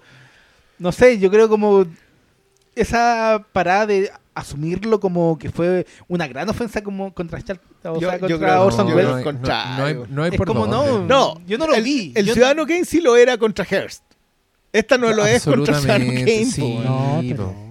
Pero, pero esa, yo, en serio, lo de los planos es una cosa que no te lo crees. La No, secuencia de los adentro, planos cuando en- hace pasar la cámara por los vidrios para Sí. llegar en donde la mina está fumando, que después la hacen set de mal, que le queda mejor porque, porque ya había aprendido. No, pero es que este weón era, era un genio culiado. Que mm, hay que decirlo, weón. Si el weón era súper genio. Yo, yo no sé si ustedes han visto la. visto. ¿Han escuchado el radioteatro de la Guerra de los Mundos? Oscar Sala, ¿tú has escuchado Sí. el radioteatro original? Esa weón es una joya. Pero es que weón no se puede creer porque tú entendí, el weón era más zorro que la chucha. El weón tiene un programa falso. O sea, no es como interrumpimos la. No, la weá parte con un programa con un señor saludando. Empiezan a escuchar una canción porque es un programa de jazz y de repente interrumpen y dicen: ¿Tenemos noticia? Ah, no, no, no es nada. Siga la canción. Weón, sigue la canción cinco minutos más y de repente empiezan a interrumpir con: hay un objeto extraño, eh, van, cortan al, al periodista en terreno, el weón entrevista a gente, tiene efectos sonoros. Weón, yo entiendo que la gente haya entrado con un pánico. y esa weá para mí es un ilusionista en acción. Sí, es un weón po. que está usando Haciendo el, el- el, el truco. medio de la radio y lo está usando para contar ficción. Loco, se está adelantando el mockumentary, pero cuando todavía no hay medio para hacer mockumentary, el weón está haciendo mockumentary. Y, y esa weá se mantiene en el Ciudadano Kane. El Ciudadano Kane es una película que parte, tiene un prólogo que es precioso, que veis un poco la mansión de, de Kane. Te acercáis a lo que está pasando dentro. El weón dice una última palabra, fenece. Y después de eso viene un newsreel, que es un, básicamente es una, es un mockumentary dentro de Ciudadano Dentro de Kane la- que te, que te presenta al personaje después de su muerte y tiene imágenes de archivo. Las weas que no son imágenes de archivo están así hechas picas para que se vean más antiguas. Veís a Orson Welles ya caracterizado de viejo, con cámara rápida, porque así era la wea. Con Onda, Hitler. creo que están haciendo, con Hitler, eh, creo que lo que están haciendo es un. Es un noticiero real que existía, es como una Sí, era como el mundo al instante en ese claro, tiempo, sí. pero que era una weá que existía y que todos conocen. Dije el mundo al instante como si la gente hubiese ubi- fuera a ubicar lo que era el mundo al instante. Bueno, en nuestro, en nuestro público hay hartos vampiros. Hay, hay harto vampiro joven y gente en grupo riesgo. Sí, varios, varios que saben. Bueno, para los que no saben, era un noticiario español que daban en el cine antes de Oscar Salas viera sus películas de Cantinflas ahí en, el, No, no, en, la- en esa weá que ahora es un templo evangélico. en el de sufrir. Bolén. En, el- en el de Continental. El Continental. Esos programas dobles del Continental. Regreso del Jay en el Cine Bandera, 60 pesos. La weá hermosa. 60 pesos, se sabe hasta el precio, el weón. Debe guardar Ah. el ticket este otro. Bueno, por culpa de esas weas estamos aquí, así que Sí, no, no, nadie puede decir que está mal. No vengan con cosas. No me, no me deberían quejarme. El mundo al instante. El, el mundo al instante, es un noticiario español que En daban antes. ¿Qué, era eso? de- Era como la ciudad alemana de Stuttgart. Siempre Se celebra todos que los se años levantado después de la guerra. el festival del queque amarillo. Y salía como... Pero era bonito. Sí, yo, yo me era- mamaba esa weá completa y decía, oh, voy a ver una película. bueno, el, el Orson Welles hace esa weá y después se lanza con un relato que, cáchense, año 41. Todos están tratando de investigar qué es esa última palabra que él dijo, Rosebud. Y, y un periodista empieza a entrevistar gente y cada vez que entrevistan gente es un flashback de distintas épocas de Orson Welles. Y bueno, tiene caleta de los planos que nosotros tanto le celebramos a Spielberg. Tiene muchos de esos. La parte del cabro chico en el trineo son como dos planos en total que el weón mueve la cámara, sale por la ventana, se acerca a un primer plano. Cuando lo van a buscar. Te volvís loco. Si te gustan esas weás, tenéis que entender que ese es un weón que cachaba tan poco de la weá eh, que eh, han escuchado esa, esa anécdota. Que los primeros días de filmación el, el Orson Welles andaba instalando las luces, él. Y, todos lo miraban y no entendían por qué él estaba haciendo eso. Y el director de foto decía, no le digan, no le digan. Hasta que le dijeron, oye, pero eso no tenéis que hacerlo tú, eso lo hace el director de foto. Y Orson Welles estaba muy avergonzado. Y fue a decirle, perdón, yo pensé que yo hacía eso porque yo lo hago en el teatro. Yo soy el que pone las luces en... Y, y para que un weón que está en ese nivel de, de entrando al cine, para que te invente el lenguaje, me estáis guayando.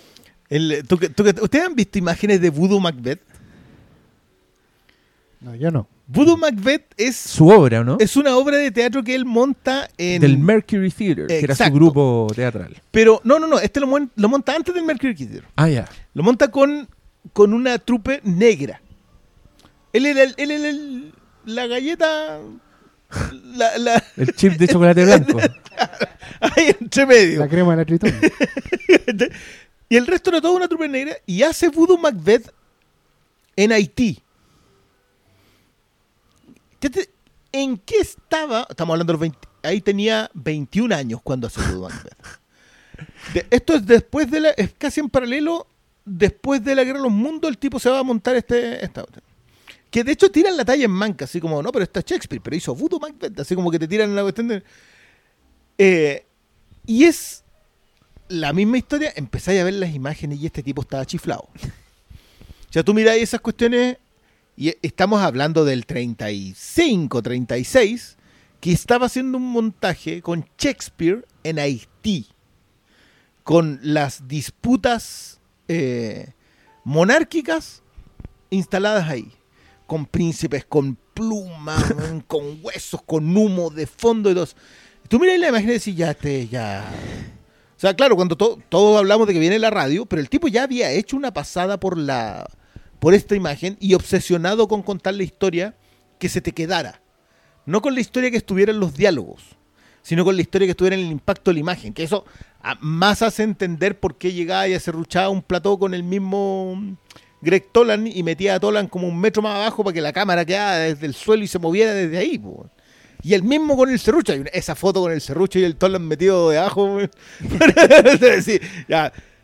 Y, Y- no, y eso yo creo que te explica también como la mezcla de estilos que tiene el Ciudadano Kane, desde de repente el expresionismo con esa toma cuando entra el, el periodista a leer este manuscrito que había dejado como su guardián. Mm. Y que es hermoso, pero después hay una escena en donde hay un baile, eh, cuando está bailando con las chiquillas que llegan como cuando están celebrando que contrataron a todos los periodistas de la competencia, y de repente están hablando dos personajes, y de fondo se ve un, un, un vidrio de la ventana, y en el reflejo está bailando eh, Kane con las chiquillas, mientras los otros dos buenos están hablando de Kane. Entonces como ese tratamiento visual que tiene Hay- eh. Ciudadano Kane... eh, dice, esto lo estoy viendo ahora, lo puedo ver ahora en una película, pero Mm. también lo estáis viendo en una película que fue hace más de 60 años, ¿cachai? Ah, 80, 70, po. 80. 80, si este año cumple 80. Sí, pues Entonces- 41. Eh, ese, ese nivel de eh, de genio hace que en el día de hoy eh, Ciudadano que no sufra con lo que sucede Los embates del tiempo. de- Yo, sí, yo luego la secuencia de cómo se deteriora su matrimonio. Que son, que son muy de teatro, pero son cuatro planos en que se va la luz, vuelve la luz, vuelve el plano, conversan el otro, y de pronto viste que el matrimonio se deterioró. Hasta que él se reencuentra con la vida, con la amante, con la bailarina, porque, porque la mina no sabe quién es. Básicamente, es como que lo, lo verdad. quiere por Mm. lo que es y no por, o sea, por quién es y no por qué es. Eso es lo que él, lo que él andaba Tú no buscando y por sabes eso quién soy yo. tú no sabes quién soy. Claro, Yo soy un ignorante, le dice. Yo no tengo idea quién es usted. Listo. Y ahí el tipo se vuelve a enganchar y vuelve a sentirse vivo. Y ahí, ahí es que eso, es lo- eso es lo que me pasa a mí con Ciudadano Su. Phantom Thread. Su Phantom, su Phantom Thread. Eso es lo que me pasa a mí con el Ciudadano Kane, que tú podéis sacar con pinza un plano, una secuencia, una escena y esas verlas, ver cómo influyó en el cine después. A tal nivel de que durante 20 años no fue influencia. O sea, durante 20 años, desde el 40 hasta el principio de los 60, el Ciudadano Kane no fue referente de nadie.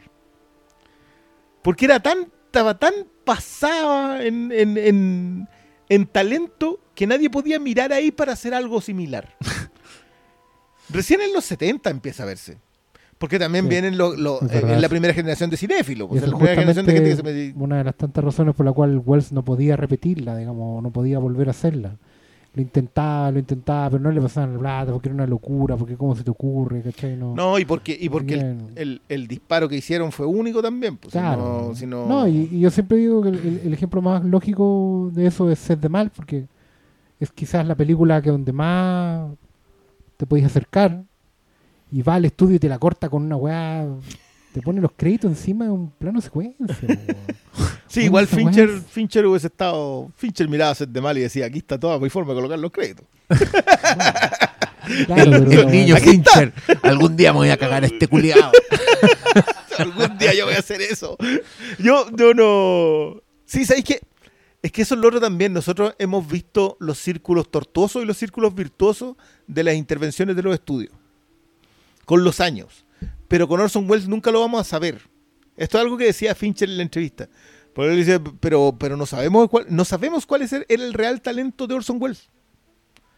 Porque después del Ciudadano Kane nunca volvió a hacer una película. No, y porque también el weón, si ese weón era un error en la Matrix, ¿no? ¿Cachaste? Había, no, no me acuerdo dónde leí esta weá, pero el weón quería hacer una película en primera persona.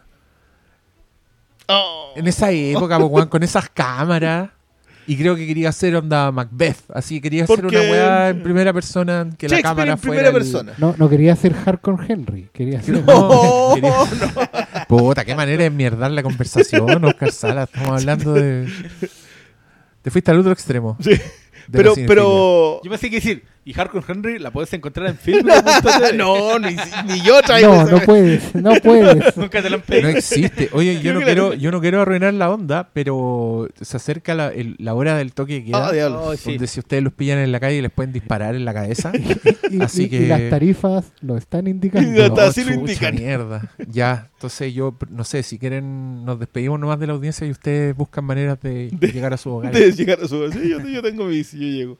No, Eh. nada más que agradecer la oportunidad de conversar de, de esto que nos gusta tanto. po. Si al final terminamos, llegamos a, a querer hablar de una película, podemos haber partido eh, desde nuestro lugar como, como podcasteros, ¿cachai? Y, y- y reconociendo el contexto en el que estamos y, y debatiendo sobre él también. Pero terminamos hablando del origen de lo que nos gusta. po. Y a eso solo te pueden llevar las grandes obras. Y eso me deja más que contento y feliz. Y, y feliz de que todos ustedes también hayan podido escucharlo y puedan continuar la conversación después. Yo siento que de una forma u otra, a lo mejor no volvemos a tocar estas películas porque tenemos una regla de- que, que nos ha dado buenos, buen- buenos réditos con el tiempo. Pero eso no quiere decir que no vamos a terminar a dejar de hablar de estos genios por mucho tiempo más. Así que nada, feliz. Sí, yo parte. quiero remarcar solamente que ante esta conversación habitual que sale con estas películas, bueno, ¿y en qué ranking la pones en la filmografía de David Fincher? Eh, yo solo respondería que quizás no es la que más me ha gustado de su obra, pero encontré tanta fascinación eh, con esta destilación de cómo se forma el proceso creativo de un actor que, repito, eh, no es algo que encontramos a diario, en- o sea, muy seguido en el cine. Yo estuve fascinado con la película. Ah, hubo cosas que obviamente eh, no enganché del todo, como que creo que podrían estar, pero da lo mismo. eh, la fascinación no me la quita nadie y encuentro que Mank, eh, en tiempos en donde estamos eh, tan faltos de cine, me devolvió el cine que tanto extrañé en esta puta pandemia. Y para mí fue una gran experiencia verla, ¿cachai? Y, y me da lata que la discusión de repente no valore eso, como vimos una película. No vimos, no sé, un, al- un, un proyecto de marketing armado por, por, por el comité, ¿cachai? Yo recordé cuando tomaba el trolley y me iba al cine Metro ahí y pagaba un chelín por ver las películas de mis galanes. Sí, me, porque me tenía ese efecto de, de sonido monofónico con eco. Yo, yo No, ahí, no era nostalgia por el cine, era Sí. como nostalgia por el. por el por, do- por cuando no estábamos vivos. Claro, como Eh, el eh, lado gracioso Benjamin el- Button de. Sí, como que... Pero, pero ¿cachai? Que Fincher hablaba mucho de, su- bueno, la, la relación de su padre con el cine y la forma en que él veía, porque hay, hay unas declaraciones muy buenas cuando él hace su listado de películas. Es como que, no, yo en ese momento era estúpido y creía en esto, ¿cachai? Y se, y se dice eh, a propósito de la película que estaba viendo, que pensaba que las películas se hacían de un solo tirón. ¿Cachai? Ah, la película la filman de un solo, están un día haciendo esta película y la sacan así como, como si fuera una obra de teatro. ¿cachai? Súper fácil. Era súper fácil. Eh, pero yo con, con esto, bueno, por algo también hice, el, hice el, el monólogo, que si quieren sumarlo a esta conversación también pueden hacerlo, cosa de ustedes. Eh, Yo no lo recomiendo. yo no lo pero, pero yo no lo recomiendo tampoco. Eh, pero lo que dije, yo con lo que cerré ahí, repasen Mank. Si yo sé que no le, no le tomaron buena a Mank, porque, porque igual es difícil ubicarla en Fincher. Yo es, es la indecisión que tengo con Mank, es justamente esa. ¿Qué tan Fincher David es esta película? Quizás es más David, o sea, quizás es más Fincher Jack Más Jack que, Fincher que... que- que David y por eso cuando uno ha estado tan enganchado con la con la imagen Fincher, con la filmografía, con, con la idea de la imagen constante, su narrativa estética, como que puede perderse un poco acá, que, que yo lo reconozco, a mí me pasó. Pero, pero creo que Fincher acá fue bien, nos desafió a la siguiente conversa. Eh, y por eso yo creo que es tan vigente como película, porque esta es una película que va a hablar del, del poder del cine y el poder y el cine. Y, y me siento un poco, me sentí muy huérfano hasta hoy día, ¿eh? por algo, algo un monólogo, de que no, de que la conversación alrededor no se tratara de eso. La conversación alrededor se trataba de quién, quién es más fan de Wells, eh, quién sabe más del Ciudadano Kane, eh, quién sabe más de la época. Y, creo que la película trata de endilga mejor que cualquier otra de esas, cosas. Me gustó mucho que toda esta conversación hubiese sido sobre lo que está en la pantalla. Eso que, es finalmente lo que deberíamos si no Si no apareció en la pantalla, pero sí estaba implícito, llegábamos bien ahí. Creo, creo que hasta ahí es donde a mí más me fascinó Mank. Lo otro puedo, puedo conversarlo, pero esa, la fascinación de lo que contó y cómo, que es lo que debería ser la conversación sobre el cine casi siempre. Doctor Malo, palabra al cierre. Yo Ya se había, había despedido. había pensado Ah, ya se había que la había despedido. dado. Ya, entonces mis- que faltan mis palabras al cierre. Vean Mank, veanla de nuevo. Yo no la vi de nuevo, weón. Pero me dejaste muy una vez. prendido. Tú la viste dos veces. Está ¿Cuántas pidiendo, veces la has está- visto, está pidiendo Uber el viernes. No, yo ando en bici. No, eh, yo la he visto dos veces y media, porque en realidad la otra que fui la hice para fijar las escenas y buscar los diálogos. Oscar Salas, ¿cuántas veces la viste? Por ahora una no. Ya. Pero, Pero volveremos. Está ahí en Netflix, así que. Puta, para algo que sirva estar pagando esa cagada. Ojalá No, es que saquen a veces- edición física. A veces me da rabia Sí, porque esa lo saca yo- yo, sí no, yo no sé qué les pasa a ustedes, pero yo me pongo a ver el, no sé, po, ahora estoy viendo una serie en Prime Video y estoy en puro Prime Video. Entonces me acuerdo que estoy pagando esa cagada de Netflix y me da rabia y digo, ya voy a Netflix ahora, pa, y pongo cualquier wea así, Stranger Things y la dejo corriendo todo el día. Para que No, se no, pague. y, a y la- estáis la- la- aportando a los visionados. estoy ¿Cómo- aportando cómo- los visionados. in Paris, Emily in Paris, ¿cómo se llama esa? No, pero ahí tengo un motivo para volver a, a Netflix. Y nada, gracias por escucharnos como siempre y hasta la próxima, queridos auditores. Shabela, muchas gracias.